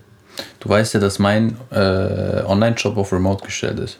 Ja. Und die Person muss dazu passen, dass sie sozusagen äh, remote, also gerne remote arbeitet. Es gibt für Leute, für die, da passt das Thema einfach nicht. Muss man halt schauen im Heiern. Aber ja, ich äh, für dieses Businessmodell oder, oder die Größe des Business, alles, was wir da machen, ist es schon sehr ähm, effektive Methode. Ja, macht schon Sinn. Ja, ich merke es auch bei manchen von unseren Mitarbeitern, die haben keinen Bock auf Remote. Die wollen nicht äh, Zoom-Calls machen oder was auch immer, Microsoft Teams oder wie alle heißen. Ähm, einfach weil sie es nicht kennen, aber wenn sie es dann mal kennengelernt haben und merken, hey, das ist eigentlich gar nicht schlecht und das erhöht die Produktivität und macht es mir einfach sehr leicht teilweise, dann äh, funktioniert das schon ganz gut. Läuft's. Läuft super. Läuft alles, alles gut, ja. Okay. Habt viel Spaß, Jungs. Danke. Lassen wir drin. Okay, das heißt, du sagst, viele am Markt machen das nicht richtig. Und deswegen ist euer Ziel ja die nächsten Jahre noch äh, mit, sag ich mal, dieser stabilen oder mit der, mit der Strategie sehr viel Risiko mit einzukalkulieren, gut zu wachsen. Und das ist auch, was du zu 90 Prozent machst, das ist dein Hauptbusiness. Obwohl du auf so vielen Hochzeiten, sag ich mal, tanzt, muss man schon sehen, wie fokussiert du beim Immobilienthema bist. Und man muss auch sehen, dass da die größten Umsätze einfach laufen. Ja. Weil der Club ist voll und dann, das war's, da geht's nicht weiter. Klar, so eine Wodka-Marke, wenn die international wird, dann kann die auch groß sein. Ähm, da sitzen aber auch sechs, sieben Leute mit dabei, die da helfen. Ähm, Ist eher ein, mehr ein Spaßprojekt, oder? Wir probieren es halt aus so. Ich meine, du weißt ja selber, es ist einfach, wer ist der erste Kunde? Wenn es einen Kunden gibt dafür, schon mal, das ist schon mal gut. Ähm, wir machen eher so Try and Error ein bisschen so. Und wenn das Produkt und das Unternehmen funktioniert, dann führen wir es, sagen wir mal, intensiver und seriöser fort. Wenn wir nach zwei, drei Jahren merken, hey, das ist zwar lustig, äh, wie es ist, aber das macht dann so seinen jährlichen Gewinn irgendwie, weil es in unseren eigenen Läden läuft, dann lassen wir es halt un unentwickelt laufen und machen nichts damit. Ja. Aber Immobilien, klar, da geht am meisten. Aber wir haben gar nicht so einen krassen, also der Fokus ist schon größer zu werden, aber das Wachstum steht nicht ähm, über dem, über dem, ähm, ich habe genug Zeit in meinem Leben, die Sachen zu machen, auf die ich Bock habe. Das wäre nämlich auch noch eine Frage für mich gewesen. Weil das ist jetzt, geh mal näher darauf ein. Ja, ich versuchte schon eine ganze Weile für mich so rauszufinden. Also früher hat mich, mich hat in der 13. Klasse mal unser Schulleiter gefragt, was ich mal werden will. Und habe ich gesagt, ich will in 10 Aufsichtsräten sitzen und gar nichts machen. so, ich so, dann hat er gesagt, ja, ja, super. Ja, also das trifft es wahrscheinlich noch nicht so reflektiert, worauf es hinauslaufen soll. Aber ähm, ähm, die, ich stelle mir immer wieder die Frage, warum ich es mache und so was mein Purpose ist, weil ich oft Leute treffe, die halt, die machen genau ihr Ding. Und dann denke ich mir so, ja, ich finde Club lustig, ich finde Immobilien lustig und so. Und ähm, es macht mir alles Spaß, aber ich würde jetzt nicht sagen, ich brenne dafür wie so ein, weiß nicht, wie so ein Tech-Unternehmer, der so genau sein Ding macht. Was weiß ich. So wie geht es mir auch, ja. Deswegen suche ich ja mehr was, wo, wo Ja. ich das. Und am meisten finde ich das schon noch in der Musik. Ähm, was mir auch richtig Bock macht, ist Sport. Krass. Joggen, Thai-Boxen und Kitesurfen. Würde ich in mein Poesiealbum reinschreiben. In dein Poesiealbum. in dein Tagebuch. Ich hätte dir meins gegeben. Ich hätte dir meins auch gegeben. Ich hatte eins von Diddle. Richtig. Ich hatte eins von der Prinz, dieses, dieses, äh, da gibt es doch dieses bekannte Buch, dieser blonde äh, Ja, ja. Prinz, ja. Ja, krass. Ähm, ja, und Musik halt. Aber ist Diddle ist hart. Sorry, ganz kurz, ist hart, Ja, das geht gar nicht. Geht gar nicht. Ist eigentlich für Mädchen. Ja, richtig. War auch schwierig in einem sozialen Kontext in einer Grundschulklasse. Naja, wie dem auch sei. Geil. Ähm, ja, da bin ich halt auf der Suche und es gibt halt wenig Sachen, die mich richtig entertainen, aber eins, was mich wirklich entertaint, ist, wenn einfach wir irgendwo auflegen und ähm, in dem Lied halt der Drop kommt, also an der Teil, wo es dann abgeht und der Moment, wo es dann abgeht und die CO2-Kanonen fetzen in die Luft und die Feuer, das Feuer bläst hoch und so und die Leute rasten halt alle aus, das ist einfach geil. Das ist, glaube ich, das, was mir am meisten Entertainment bringt, so über alle Bereiche hinweg. Da war der, der letzte in äh, Florenz oder wo war der? Ja, in so einem Club. Ich weiß gar nicht mehr, wie die hieß. Space, glaube ich. Das war eigentlich nicht schlecht. Es waren wirklich so 3000 Leute. Aber ihr könntet ja eigentlich, vielleicht kann man das sagen, ihr habt äh, wie, viel, wie viel Streams pro Monat?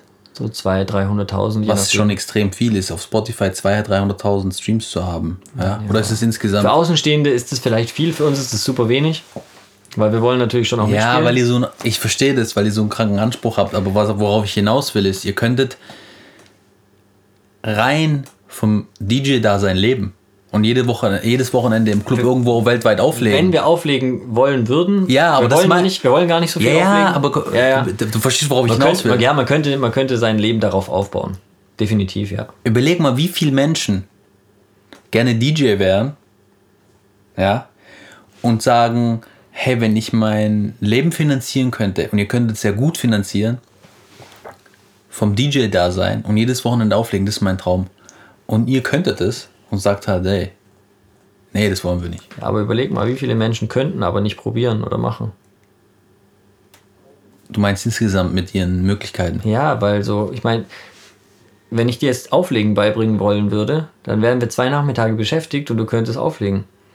Wenn wir dir noch, die, also das Einzige, was dann schwierig ist, ist die Trackauswahl, aber dann könnten wir dich ins Pure stellen. Und hier, Sofian, hier ist deine Playlist. Oder es steht einer neben dir, sagt, hey, du musst jetzt äh, Kapi spielen, weil die wollen jetzt Kapi hören. Äh, oder was auch immer. Dann, ähm, hey, spiel weniger Deutschrap. Die sind älter, die wollen mehr ein bisschen RB und Oldschool. Dann wärst du der DJ. Also Würd, würdest, du mich, würdest du mich nehmen? ja, ich würde dich nehmen. Eine gute Erscheinung, stark am Mikrofon. Südländisch ist auch nicht schlecht da vorne. Kommt gut an. Geil. Ja. Perfekt. Was für ein DJ-Name würdest du mir geben? DJL. Okay. Wegen lang, weil du bist groß. Ja, ja, lang, gell? Mhm. Ja, aber DJL ist geil. Ja. Weil die Leute müssen nicht wissen, wofür es steht. Nee. Long. Ja, aber das auch nicht, wenn jetzt die Leute. Nee, das ist gefährlich, ja. Lass mal weg. Ja. Wo haben wir stehen geblieben? dass ähm, du in Florenz, dass du eigentlich als DJ, dass du davon leben könntest.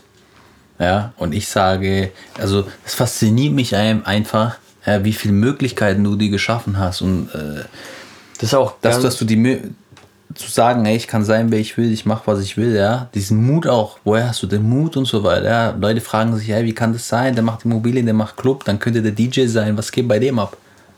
Und wie siehst du das selber, das muss oder, Ich finde es eigentlich ganz normal. so, ich merke auch gar nichts, also weil du Mut ansprichst, davon merke ich nichts. Also ich habe eigentlich gefühlt keine Risiken, so. Eher weniger Risiken, weil jetzt ist Corona, hätte ich nur den Club, dann wäre es halt nicht so geil. Dann müsste ich auch Spendenaktionen bei PayPal machen, so wie mein Friseur.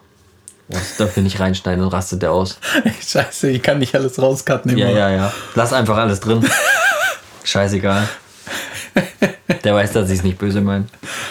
Der weiß, dass du ihn magst. Ja, ja. Ich supporte den auch seit Jahren. Du Der hat auch mich supportet. Ja, also. Ähm, die sind einfach, also diese, diese Diversifikation bringt halt auch viel Sicherheit mit sich. So. Und viele Leute erzählen mir immer, ja, sie arbeiten beim Daimler, das ist halt sicher, das ist schön. Das mag auch stimmen, aber die haben halt jetzt trotzdem Kurzarbeit. Ja, Okay, der Vergleich hinkt, ich habe null Arbeit, aber. aber im wenn- Club. Aber nee, was ich Aber wenn meine, die halt raus sind- mich fasziniert ist, dass das ist schon eine krasse Leistung. Und siehst du das selber auch so? Nee, Und das meine ich. nee, nee. Verstehst du, was ich meine? Das ist so, Ja, das sagen mir manche Leute immer wieder, aber da fällt es mir schwer, was dazu zu sagen. Das kann ich, kann ich nicht ein, ich weiß, das kann ich nicht da fällt einstufen. mir schwer, was dazu zu sagen. Ja, das soll ich. Ich mache halt so mein Ding vor mich hin und versuche halt da das Bestmögliche rauszuholen. Irgendwie. Wo da die Motivation auch herkommt, schwer zu sagen. Ich habe halt irgendwie einen inneren Antrieb. Der schiebt halt wie, so eine, wie eine Dampflok. Und wenn es losgeht, tsch, tsch, tsch, tsch, Du hast einen starken inneren Antrieb. ja, Ja, der zieht dann halt einfach durch. auch viel Energie, ja. Ja. Auch gegen die körperlichen Grenzen. Also gab schon auch mal Phasen, wo mir schwindelig wurde und ich einfach umgefallen bin, dreimal am Tag oder so. Ja, aber ich trinke nicht, ich rauche nicht. Ich, also es passiert, also ich mache nichts, ich trinke nicht mal Kaffee.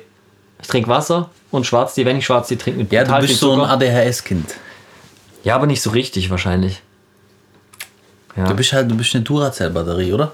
Du bist schon äh, viel Energie. ja. Ja, deswegen mache ich auch immer mal wieder Sport, so um das emotional zu beruhigen. Ist auch wichtig. Und DJL müsste mal Musik auflegen. DJ müsste mal auflegen. äh, geil. Du bist jetzt der Felix, ne, so dem gefallen. Das gefällt dir. Okay. Und manchmal legt er aber auf. Und Ja. das ist ja das, was du sagst, was dir dann, was du so, also was dir am meisten Spaß macht, wenn ich es richtig verstanden habe, Ja. ist dann da schon im Club zu stehen. Aber dann müssen halt viel passen, dass du sagst, du legst auf. Aber Ja. dann ist es schon dieses Live-Auflegen, oder? Ja, wir sind schon selektiv, weil. Also, wir hatten die Phase, wo wir uns tot gespielt haben: Donnerstag, Freitag, Samstag, Donnerstag, Freitag, Samstag. Und du legst dann halt auf, du bist um 21.30 im Club oder so und bist um 6 da. Also schon, also schon Arbeit, das unterschätzen viele. Aber es bringt dich halt als DJ nicht weiter. Weil man muss unterscheiden, will man DJ sein wirklich oder will man in dieser Artist-Riga mitspielen und die funktioniert nur, wenn du eigene Musik hast. Wir waren letztes Jahr auf einem Festival da kam irgendwann eine Anfrage, hey, wollt ihr auflegen, Dorf of Tomorrow? Und ich habe zu mir gesagt, Digga, der Name ist so geil, wir sagen auf jeden Fall zu. Auch wenn es, auch wenn es vielleicht, wenn es nicht vielleicht nicht geil ist, war ein geiles Festival, muss man echt sagen. Das macht ein Typ alleine, organisiert es top. Richtig nice. Ähm, und da ging es auch richtig ab. Und was man auch sagen muss, wenn es ein bisschen ländlicher ist, die Leute feiern einfach auch viel lockerer. Ja, und da war es zum Beispiel so, da ging es einfach, da waren wir eineinhalb Stunden oder so, haben wir aufgelegt. Also wir legen maximal zwei Stunden nur noch auf länger. Macht keinen Sinn, auch so musikrichtungsbedingt ist das schwierig. Ähm, und da hat man halt diese Momente, ja. Und im Club ist immer nicht so optimal, weil die Leute im Club sind schon ein bisschen cooler und ein bisschen gesetzter und auf den Festivals wollen die einfach nur ausrasten. Die sind gekommen zum Ausrasten ein Wochenende oder ein Tag oder wie auch immer, ein paar Stunden. Das gefällt dir. Ja, das gefällt mir. Das heißt, dein Das ist Ziel, auch kurz und knackig. ja, äh, dein Ziel ist, in die Top 10 zu kommen und auf Festivals aufzulegen. Ja, aber auf den ganz großen. Ja. Tomorrowland, EDC, Ultra, alle, die jetzt abgesagt werden. Weil man merkt es schon, die Kraft von den Leuten, umso mehr Leute das sind. Ich meine, du hast ja an deinem Mischpult schon ein bisschen eine Macht über die. Das ist jetzt nicht so, was mich motiviert, aber du kannst da halt einfach, wenn da. Emotionen kreieren Ja, für eine Masse, genau. ja. Und dann, und, ja. und auch Momente und so. Das ist schon krass irgendwie. Ich muss dir was Lustiges erzählen. Das ist, und das, also das, das wirst du abfeiern. Ich war in, ähm, in Thailand im Februar 2019 und wir waren im Muay Thai Camp. Und wir waren, als wir in Bangkok angekommen sind, feiern und am Ende. Und am Ende sind wir auf ein Festival gegangen. Und ich weiß nicht mehr, wie dieses Festival heißt. Es war ungefähr eine Stunde draußen von Bangkok. Aber am Anfang hat mir jemand erzählt, hey, dieses Festival wird von einem DJ organisiert, ja. Und der wird gerade, oder der will sich ein bisschen bekannter machen, so. Das, das ist, was ich wusste. Auf jeden Fall gab es, glaube ich, so drei, vier Stages. Und es war auch an so einem Wasserpark, wo es so, ähm, da konntest du äh, so Adventure-Spaß machen. Also ein riesengeiler Spaßpark eigentlich mit vier Stages dann. Und ganz am Ende, alle anderen Stages waren dann aus und dann hat der Veranstalter, dieser DJ, aufgelegt auf dieser Mainstage. Und dann, ey, zu krass. Der hat seinen Kopf auf diese Riesenleinwand projiziert und hat den die ganze Zeit spinnen lassen. Dann kam sein Kopf hundertmal, also hundertmal so ein kleiner Kopf von ihm, der ist komplett ausgeklappt. Der hat sich selber komplett krass gefeiert. Und er hat das Festival nur für sich gemacht, um sich zu pushen. Habe ich mir gedacht, du hast gesehen, dieses, ich kann das jetzt nicht so gut wiedergeben, aber diese Leinwand, der wollte sein, du hast gemerkt, sein, also was der, sein Ego, wie krass da, wie der das abgefeiert hat, ja. Und deswegen hat er dieses Festival gemacht, um sich selber da zu sehen, ja. Das fand ich schon krass. Wie Ich glaube, ich glaub, äh, für jeden Künstler, der auf die Bühne will, gehört auch eine gewisse Portion Minderwertigkeitskomplexe dazu. Weil das kann ja auch jemand anders machen. Ich kann mich auch ins Publikum stellen und da genau die gleichen Momente haben und die gleiche Party feiern. Aber es ist einfach auf der Bühne 500.000 Mal geiler. es ist einfach geil. Da kann Ich man hatte, sagen, was man ich will. hatte so einen Moment vor, was weiß ich, so sieben, acht Jahren mal. Da hat unser Türsteherchef mich mitgenommen auf Southside Festival und hat er mir so einen Access All Area Pass gegeben, bin ich halt da so rumgelaufen. Und dann war ich in dieser Fotogasse vor, vor der Stage und hat fettes Brot gerade auf einen Auftritt angefangen. Und die Leute sind so ausgerastet, dann habe ich auch wieder gedacht, so, hey, ich muss auf jeden Fall da äh, äh, äh, irgendwie Traction kriegen, weil das ist so krass, diese Energie, die da entsteht auf diesen Festivals. Und die hast du halt in Clubs nicht so. Klar, wenn jetzt irgendein krasser Rapper oder so in irgendeinem Club in Miami ist, dann geht's da ab. Aber in einem normalen Club ist halt ein DJ und so, das sind coole Momente, da geht schon mal ab und so, aber auf einem Festival hast du das halt im 3-Minuten-Rhythmus, dass da halt wirklich Emotionen in die Luft sprühen. ja, wie kriegt man das jetzt hin, dass wir, dass wir euch da in die Top 10 schieben? Da müsst ihr alle uns auf Spotify abonnieren. New Class mit AE und SS. Doppel S wäre vielleicht die politisch korrekte Ausdrucksweise. Ähm, hat mir mal eine vorgehalten, als ich meinen Nachnamen buchstabiert hat, sie meint sicherlich Doppel S. Hab ich so kurz nachgedacht. Ah ja. Na gut. Habe ich auch übrigens übernommen seitdem, weil ich wollte das Gespräch da nicht nochmal führen. Ähm, also in der Musikbranche läuft es gerade so. Wer in Spotify erfolgreich ist, ist erfolgreich auf den Festival-Lineups. Also das ist eigentlich ganz einfach. Wer in den Online-Medien da ist, äh, Facebook, Instagram sei mal dahingestellt, ist es nicht so wesentlich, aber wirklich die Streaming-Plattformen, so wer wird gehört und wer, wer kommt gut an, den buche ich auf mein Festival, weil der kommen ja die Leute, die kennen den ja. Zum Beispiel Bekannter von uns, Klaas, der hatte diesen Infinity Remix gemacht vor ein paar Jahren, ist vollkommen durch die Decke gegangen, ist um die Welt geflogen, hat ohne Ende aufgelegt. Hat dann ein bisschen weniger gemacht und inzwischen produziert er sehr konsequent und ist super erfolgreich wieder. Und da merkst du einfach, da entsteht dann Traction. Die Leute wollen den hören. Und wenn die den hören wollen, dann gehen die halt in den Club, wo der auflegt oder auf das Festival, wo der auflegt. Und ja, so entsteht es halt. Und deswegen sind wir sehr stark an der Musik dran. Weil auch Messages, die man überbringt, kann man über Musik natürlich brutal verteilen. Also, wenn ein Track 5 Millionen Mal gehört wurde, dann haben halt 5 Millionen Mal, 5 Millionen Leute zumindest äh, unter, unterbewusst gehört, was da erzählt wird in dem Track. Wenn in einem Track was erzählt wird. Manche Tracks haben ja keine Vocals, aber unsere haben alle Vocals. Ja, das ist schon geil, was für eine Message man verbreiten kann. Ja, also man hat schon Macht, Macht, ein mächtiges Medium. Aber dafür braucht man halt einfach auch ein bisschen Exposure. Und das kriegt man auf einem ganz großen Level nur, wenn man einen Superhit landet, der einfach durchschlägt. Oder wenn man halt starke Partner hat, die einen international dann platzieren und in Radiostationen bringen, Airplays erzeugen. Und einfach Aber selbst dann, oder die- Grundlage ist dieser Hit, Ja. den man mal landen muss. Eigentlich schon, weil du, du kennst jeden Künstler aufgrund von einem Track.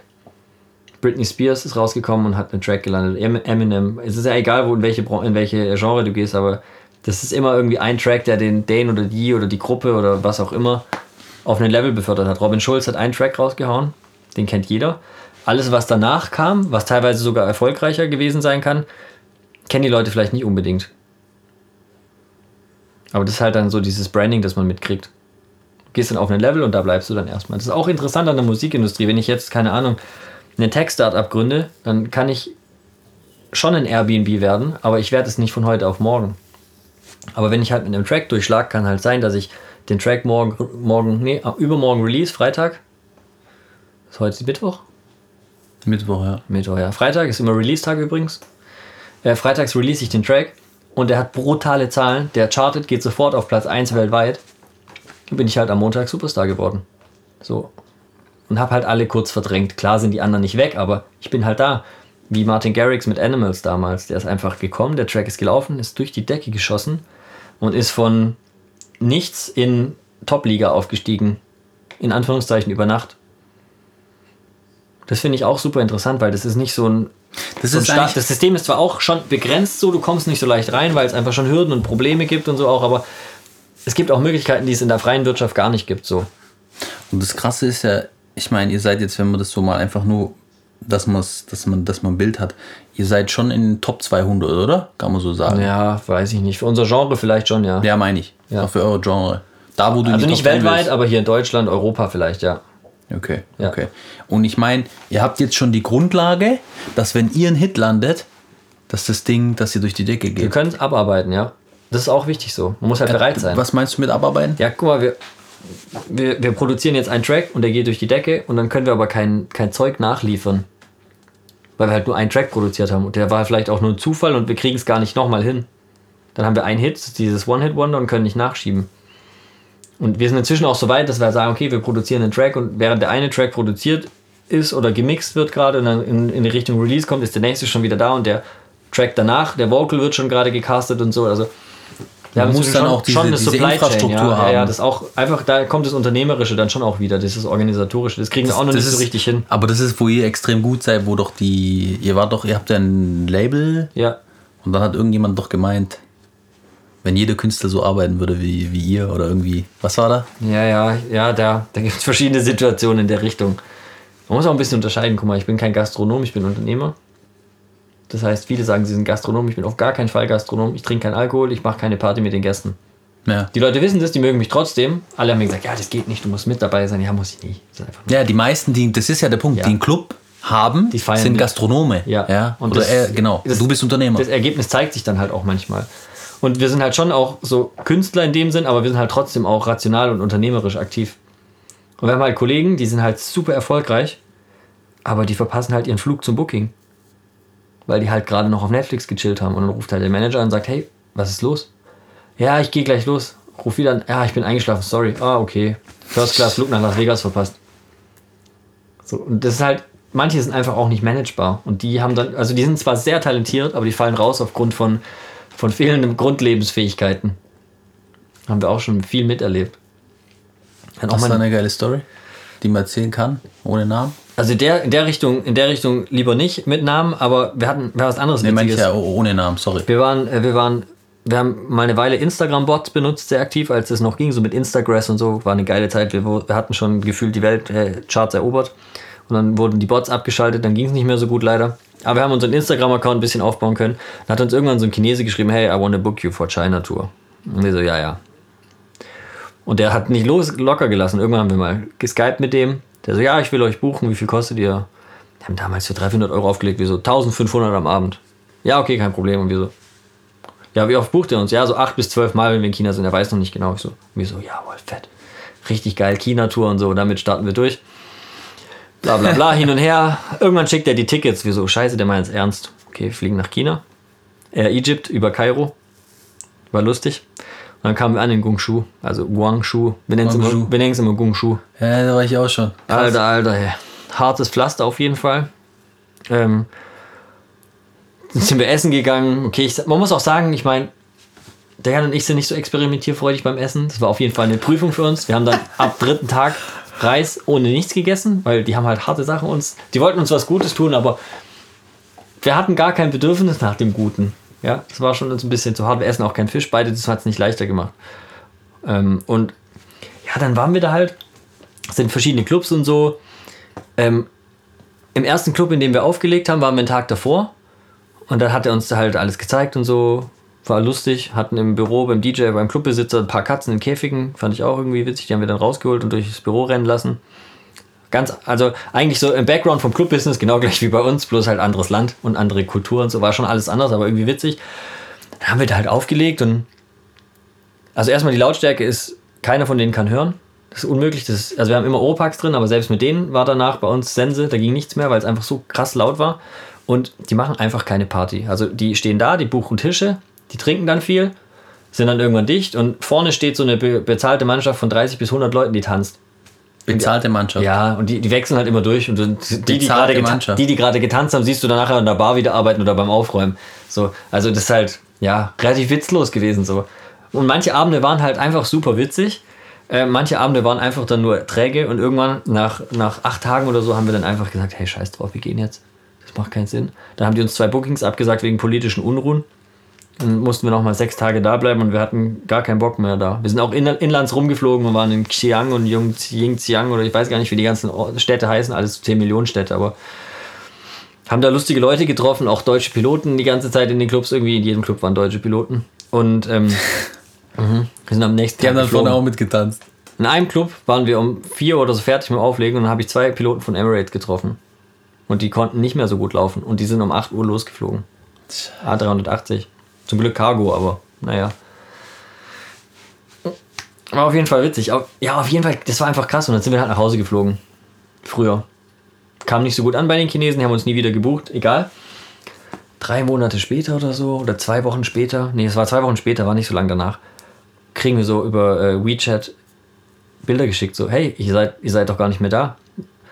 Und wir so, wie, wir sind gar nicht mehr da. Ja, dann kriegen wir so Bilder, dann stehen da so zwei Chinesen mit unseren New Class Cappies und New Class T-Shirts und so und legen auf.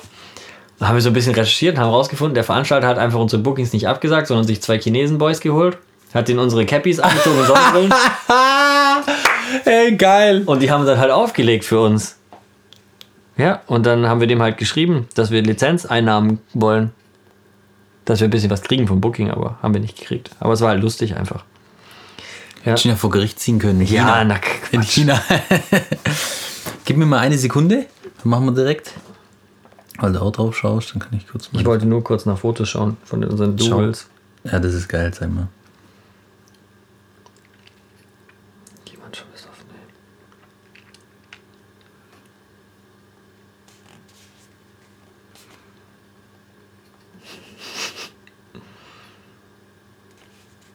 Das sind wir in China.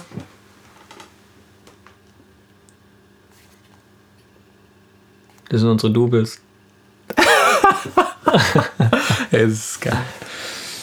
Ja, die haben Party gemacht. Ja. Aber das die, die Chinesen eiskalt. einfach, einfach, Das einfach würde hier niemand drauf kommen. das ey. Produkt einfach kopiert. Da würde hier niemand, niemand drauf kommen. Ja, das stimmt. Ja. Wenn wir aber zurück zu dem, ähm, zu dem Thema des interessanten Musikindustrie. Ihr habt ja ein Label und diese, dieses Thema Infrastruktur, dass ihr sozusagen, wenn ihr diesen Hit landet, dass ihr nachproduzieren könnt und so weiter, ihr versucht diese Konsistenz ja jetzt schon zu haben. Ja. Ähm, und das ist für mich eh faszinierend, wie du das hinkriegst neben dem Business. Wie machst du das? Hast du einfach einen Regeltermin? Einmal die Woche, ein, zwei Stunden oder wie machst du das? Also wir, wir, wir treffen uns einmal die Woche, ja. Freitags aufs Wochenende hin und ähm, checken einfach, was geht gerade, wo sind wir, was müssen wir machen. Zurzeit machen wir das häufiger. Ich glaube, ähm, dank Corona werden wir das zukünftig auch häufiger machen, weil es mir einfach mehr Bock macht als die anderen Sachen. Krass, das war sozusagen eine Erkenntnis jetzt. Ja, ja. Und ähm, es ist auch so, dass ich glaube, ähm, ja, ich muss da, also klar, aufgrund der, des Erfolgs anderer Unternehmen kann ich es mir auch hier und da leisten, das einfach zu machen. So, das ist auch cool, den Background zu haben. Ähm, was war die Frage nochmal? Ja, wie du Das abgedriftet. Wie Achso, ja, ja, wir, ja, wir organisieren das halt einfach. Wir haben Zulieferer. Ich meine, du brauchst verschiedene Sachen. Du brauchst jemanden, der einen Vocal aufnimmt. Du brauchst jemanden, der den singt. Jemand, der den schreibt. Jemand, der eine Produktion verfeinert. Jemand, der mixt. Jemand, der mastert. Jemand, der das dann released. Jemand, der das Werb die Erzähl Werbung mal, macht. wie das. Äh, geh mal drauf ein, das wäre interessant. Also vom Prozess her läuft es im Regelfall so, dass wir einen Vocal kriegen oder einen Vocal schreiben. Es gibt beide Varianten. Entweder wir kriegen einen fertig produzierten Vocal von irgendwelchen Vocal-Lieferanten, nennen wir die einfach mal. Die schicken uns dann Vocals, zehn Stück von irgendwelchen Sängern und Sängerinnen, die halt zu unserem Genre passen, sagen wir geil, nicht geil, geil, nicht geil, suchen uns halt welche aus und produzieren dann einen Track da drumherum. Und ähm, äh, wenn der Track dann halt äh, fertig ist und es funktioniert und alle Parteien sind einverstanden, dann geht er zum Label. Das Label sagt im Regelfall Go. Aber Ähm, wieso muss das Label hier. Wie meinst du? Wieso geht er zum Label? Wir? Wieso geht er nicht zu euch? Nee, wir, wir schicken den Track ja zum Label, damit er den released. Okay, ich dachte jetzt dieser Vocal nur. Nee, nee, der Vocal. Nee, nee, Vocal, nee, alles kommt Das zu machen euch. wir alles. Ja, genau. Wir das machen dann den ich. Track ich fertig und verstanden. dann immer mal wieder checken wir gegen, bevor wir zu viel Arbeit reinstecken, ob es sich lohnt. Also da gibt es verschiedene Vorgehensweise, aber wir, jeden Track, den wir produzieren, releasen wir. Wir produzieren nicht mal so auf gut Glück und haben dann 200 Tracks rumliegen, die wir nie released haben, sondern jeder Track, den wir anfassen, den releasen wir. Klar, manche Sachen klappen nicht, auch aufgrund von rechtlichen Sachen mal. Amerikaner sind mit Vocal-Verhandlungen immer ultra stressig. Aber im Regelfall klappt das alles so. Und ähm, dann geht der Track raus, dann wird der gepitcht, am besten in viele Editorials-Playlists von Spotify, in Apple Music und dann kriegst du das relativ schnell mit, ob der Track funktioniert. So in den ersten paar Wochen ist sehr klar, ob der erfolgreich wird oder nicht. Parallel musst du ein bisschen Marketing fahren. Das machen wir jetzt in überschaubarem Maß aktuell, weil wir sehen halt, wenn der Track irgendwie 20.000 Mal am Tag gespielt wird, bis wir aus einer Facebook-Seite oder aus einer Instagram-Seite 20.000 Leute am Tag auf Insta aus Instagram rauskriegen und in, in Spotify rein, um den Track zu hören, das ist unbezahlbar. Deswegen sind wir da sehr klar auf ähm, Spotify Promotion so. Wir machen einfach viel und gute Musik und achten über die Qualität darauf, da konstant Follower und Streams aufzubauen. Ja, so geht es halt. Das ist eigentlich immer ein repetitiver Prozess irgendwo. Das heißt, man braucht diese einmal diese Infrastrukturseite, dass es laufen kann und man braucht diesen Hit. Und ihr habt die Infrastruktur jetzt, weil viele hatten ja, wie du meintest, auch den Hit. Den Hit haben wir auch schon, aber haben die anderen noch nicht gehört. Äh, geil. Haben die noch nicht gerafft, dass das der Hit ist. Was macht dann das Label für euch? Ja, das ist halt eher technisch, gell? Also die verteilen den Track in die verschiedenen Plattformen. Ähm, die ähm, Könntet ihr aber selber machen. könnten wir selber machen, aber hier und da fehlen einfach so ein paar Kontakte, weil es ist zwar sehr digital alles geworden, aber nachher entscheiden doch manchmal Personen über Sachen. Und wenn halt der Sven den André kennt, vom Verlag irgendwie jemanden kennt von Spotify und der sagt, hey, jetzt nimm ich mal die Jungs in die Playlist da rein, dann läuft es halt schon noch anders, als wenn irgendein No-Name mit einem mit einem normalen Label oder einem so einem Indie-Label, das ich gerade auf äh, foundyourownlabel.de gegründet habe, weil du kannst ja innerhalb von Minuten ein eigenes Label gründen, das ist ja nicht das Problem. Aber ähm, Spotify kriegt natürlich Millionen von Tracks jede Woche. Und die suchen die Tracks aus, die auch, mit einer Konstanz kommen. Und dann kommt ein Label, das liefert jede Woche vier, fünf Tracks. Das pitcht die gut, das heißt, da hat man einen Text dazu, einen Pressetext, Bilder, die haben gepflegte Accounts. Man sieht online, dass die aktiv sind, die Jungs oder die Mädels. Ähm, und da, da, geht Spotify natürlich auf Qualität. Und die, die qualitativ hochwertig sind und die auch aussehen, als ob sie das irgendwie ernst meinen, die werden natürlich auch promoted dann. Und da ist halt ein Label immer wieder jemand, äh, ein Bindeglied, der eine Professionalität einem bietet. Das heißt, ihr habt ein sehr professionelles Label. Ja, ich würde schon sagen, das ist sehr professionell. Wer habt, kannst du das sagen? Kon äh, Planet Punk heißt das Record, äh, Planet Punk heißt das Label und ähm, ist ein deutsches Label, ist quasi so das Pendant zu Contour. Haben auch viele andere Label, wir haben Universal, Sony, alle möglichen probiert, aber die sind zu groß und wir zu klein. Und bei dem Label sind wir nicht zu klein, aber auch noch nicht zu groß. Das funktioniert ganz gut. Also das ist so unser Sweet Spot für uns. Zuverlässig, einfach erreichbar, easy cheesy per WhatsApp kurz hin und her und alles geklärt. Ich muss auch sagen, so Sessions hier, wir nehmen es ja gerade hier bei, bei euch im Studio auf. Ihr habt es komplett umgebaut selber. Mit riesen, äh, Absorbern, Diffusoren. also mega professionell. Und wenn man jetzt hier so eine, so eine äh, Session macht, das macht schon Spaß, ja. Ich war ja mal da. Ist schon geil. Muss mal wieder kommen, das ist schon geil. Ja. Das macht Spaß. Man hat halt so seinen eigenen Raum hier und der ist für einen Zweck bestimmt. Und dann ist man halt hier und man ist halt auch hier. Ja. Hast keine Fenster, keine äußeren Einflüsse, wenn du nicht willst, dann ist nicht schlecht, ja. Dafür ist er da. Geil. Sehr krass. Ähm, echt. Und ich finde es geil, dass du, also die, die, dass du sagst, hey, du machst die Dinge, die dir, die dir ähm, Spaß machen und dass du jetzt noch mehr gerade erkannt hast, wie sehr die Musik was gibt, dass du mehr Zeit da reinschiften willst. Dass du nicht optimierst auf Cash oder sonst was. Ja. Ist stark. Ja. Danke, Corona. Scheiße. Scheiße. Darf man eigentlich keine Witze drüber machen. Nee, darf man keine Witze machen. Nee, darf man nicht machen. Habe ich trotzdem gemacht. Das ist halt Muss ich dieses, das jetzt rauskarten? Nee, das ist dieses ähm, unmündiger Bürger-Syndrom. Was? Ja, Hände schütteln. Hm. Und so Sachen. Cool. Vielen Dank für deine Zeit. Vielen Dank für deine Einladung. DJ Mein, L. DJL für die Einladung, bei dir das zu machen. Ja, ist doch lustig, oder? Ja, ist geil. Ja. Willst du noch irgendwas? Wir müssen noch irgendwas promoten von dir. Also Ja, am besten promoten wir Spotify. Okay. New Class. Also NEW, dann neues Wort. Class. C-L-A-E-S-S. Und- Nee, ist eigentlich kein neues Wort, ist ein Wort nur. Also ich muss sagen, denn, wo ich äh, dich dann kennengelernt habe und mir Tracks angehört habe, der eine Track, der hat, glaube die meisten Streams bei euch, 5 Millionen Ja, Streams. Home heißt der. Das ist schon Ohrwurm. Ja, Also ich habe den dann einmal, einmal spielen lassen, habe ich mich ertappt, wie ich in die Stadt gelaufen bin und den nachgesungen habe. Schon geil. Sehr gut, ja. Und der ist auch technisch sauber, weißt du? Der ist so richtig, das Ja, ja, der hört sich sehr, sehr professionell an. ja der ist also schon echt geworden. gut. Der hat eher fast 6 Millionen Plays inzwischen. Krass. Uns kommt dann natürlich diese Zeit, wo die Leute zu Hause sind, zugute, die Spotify-Plays gehen schon hoch. Aber bei allen per se. So deswegen. Ja, das ist ganz cool. Also Genau. wenn ich dann, äh, genau, dann auf Spotify draufgehe, noch irgendwas? Was du, Und dann followen, teilen und allen Freunden schicken und darum bitten, auch zu followen und auch zu teilen. Das ist Ja, eigentlich das ganz einfach. Wir müssen das so 200, 300 Leute mal machen, zwei, drei Freunde schicken und so, dann läuft's gut. Ist schon krass, wie viral dieses Produkt, weil es ist ja kostenlos und wenn Ja. man es mag, wie schnell man das teilt, auch Ja. Musik. Es ist schon, es ist nochmal eine, Ja. und es ist was Emotionales. Die Befriedigung da ist nochmal anders, als wenn mir jetzt, okay, das Business läuft. Ja, das stimmt. Ja, ist auch was Schönes so. Ja, Wenn es genau. einem gefällt. Klar, es gibt Musikrichtungen, die gefallen einem nicht, aber wenn die einem dann gefällt, dann ist es cool. Das kann schon zwischen Track spielen lassen. Ich kann was Neues zeigen, was wir gerade machen. Was noch nicht live ist, Ja, was, was es noch nicht gibt. sozusagen. Das ist sozusagen die, die, die, ähm, wie heißt es? Oh nee, das ist falsche. Die Ding-Party. Die Release-Party. Ja, live. Release-Partys. Haben wir auch noch nie gemacht, das sollten wir vielleicht mal machen. Release-Party. Da ist jetzt noch kein Vocal drauf.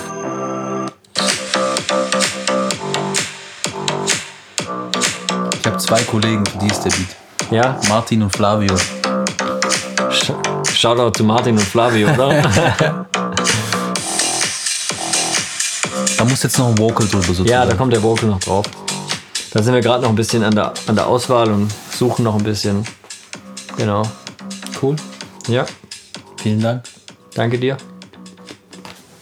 Ich hoffe, der Podcast hat dir gefallen. Hinterlass mir gerne eine Bewertung. Ansonsten, ich wünsche dir eine schöne Zeit. Bis zum nächsten Mal. Ciao, ciao.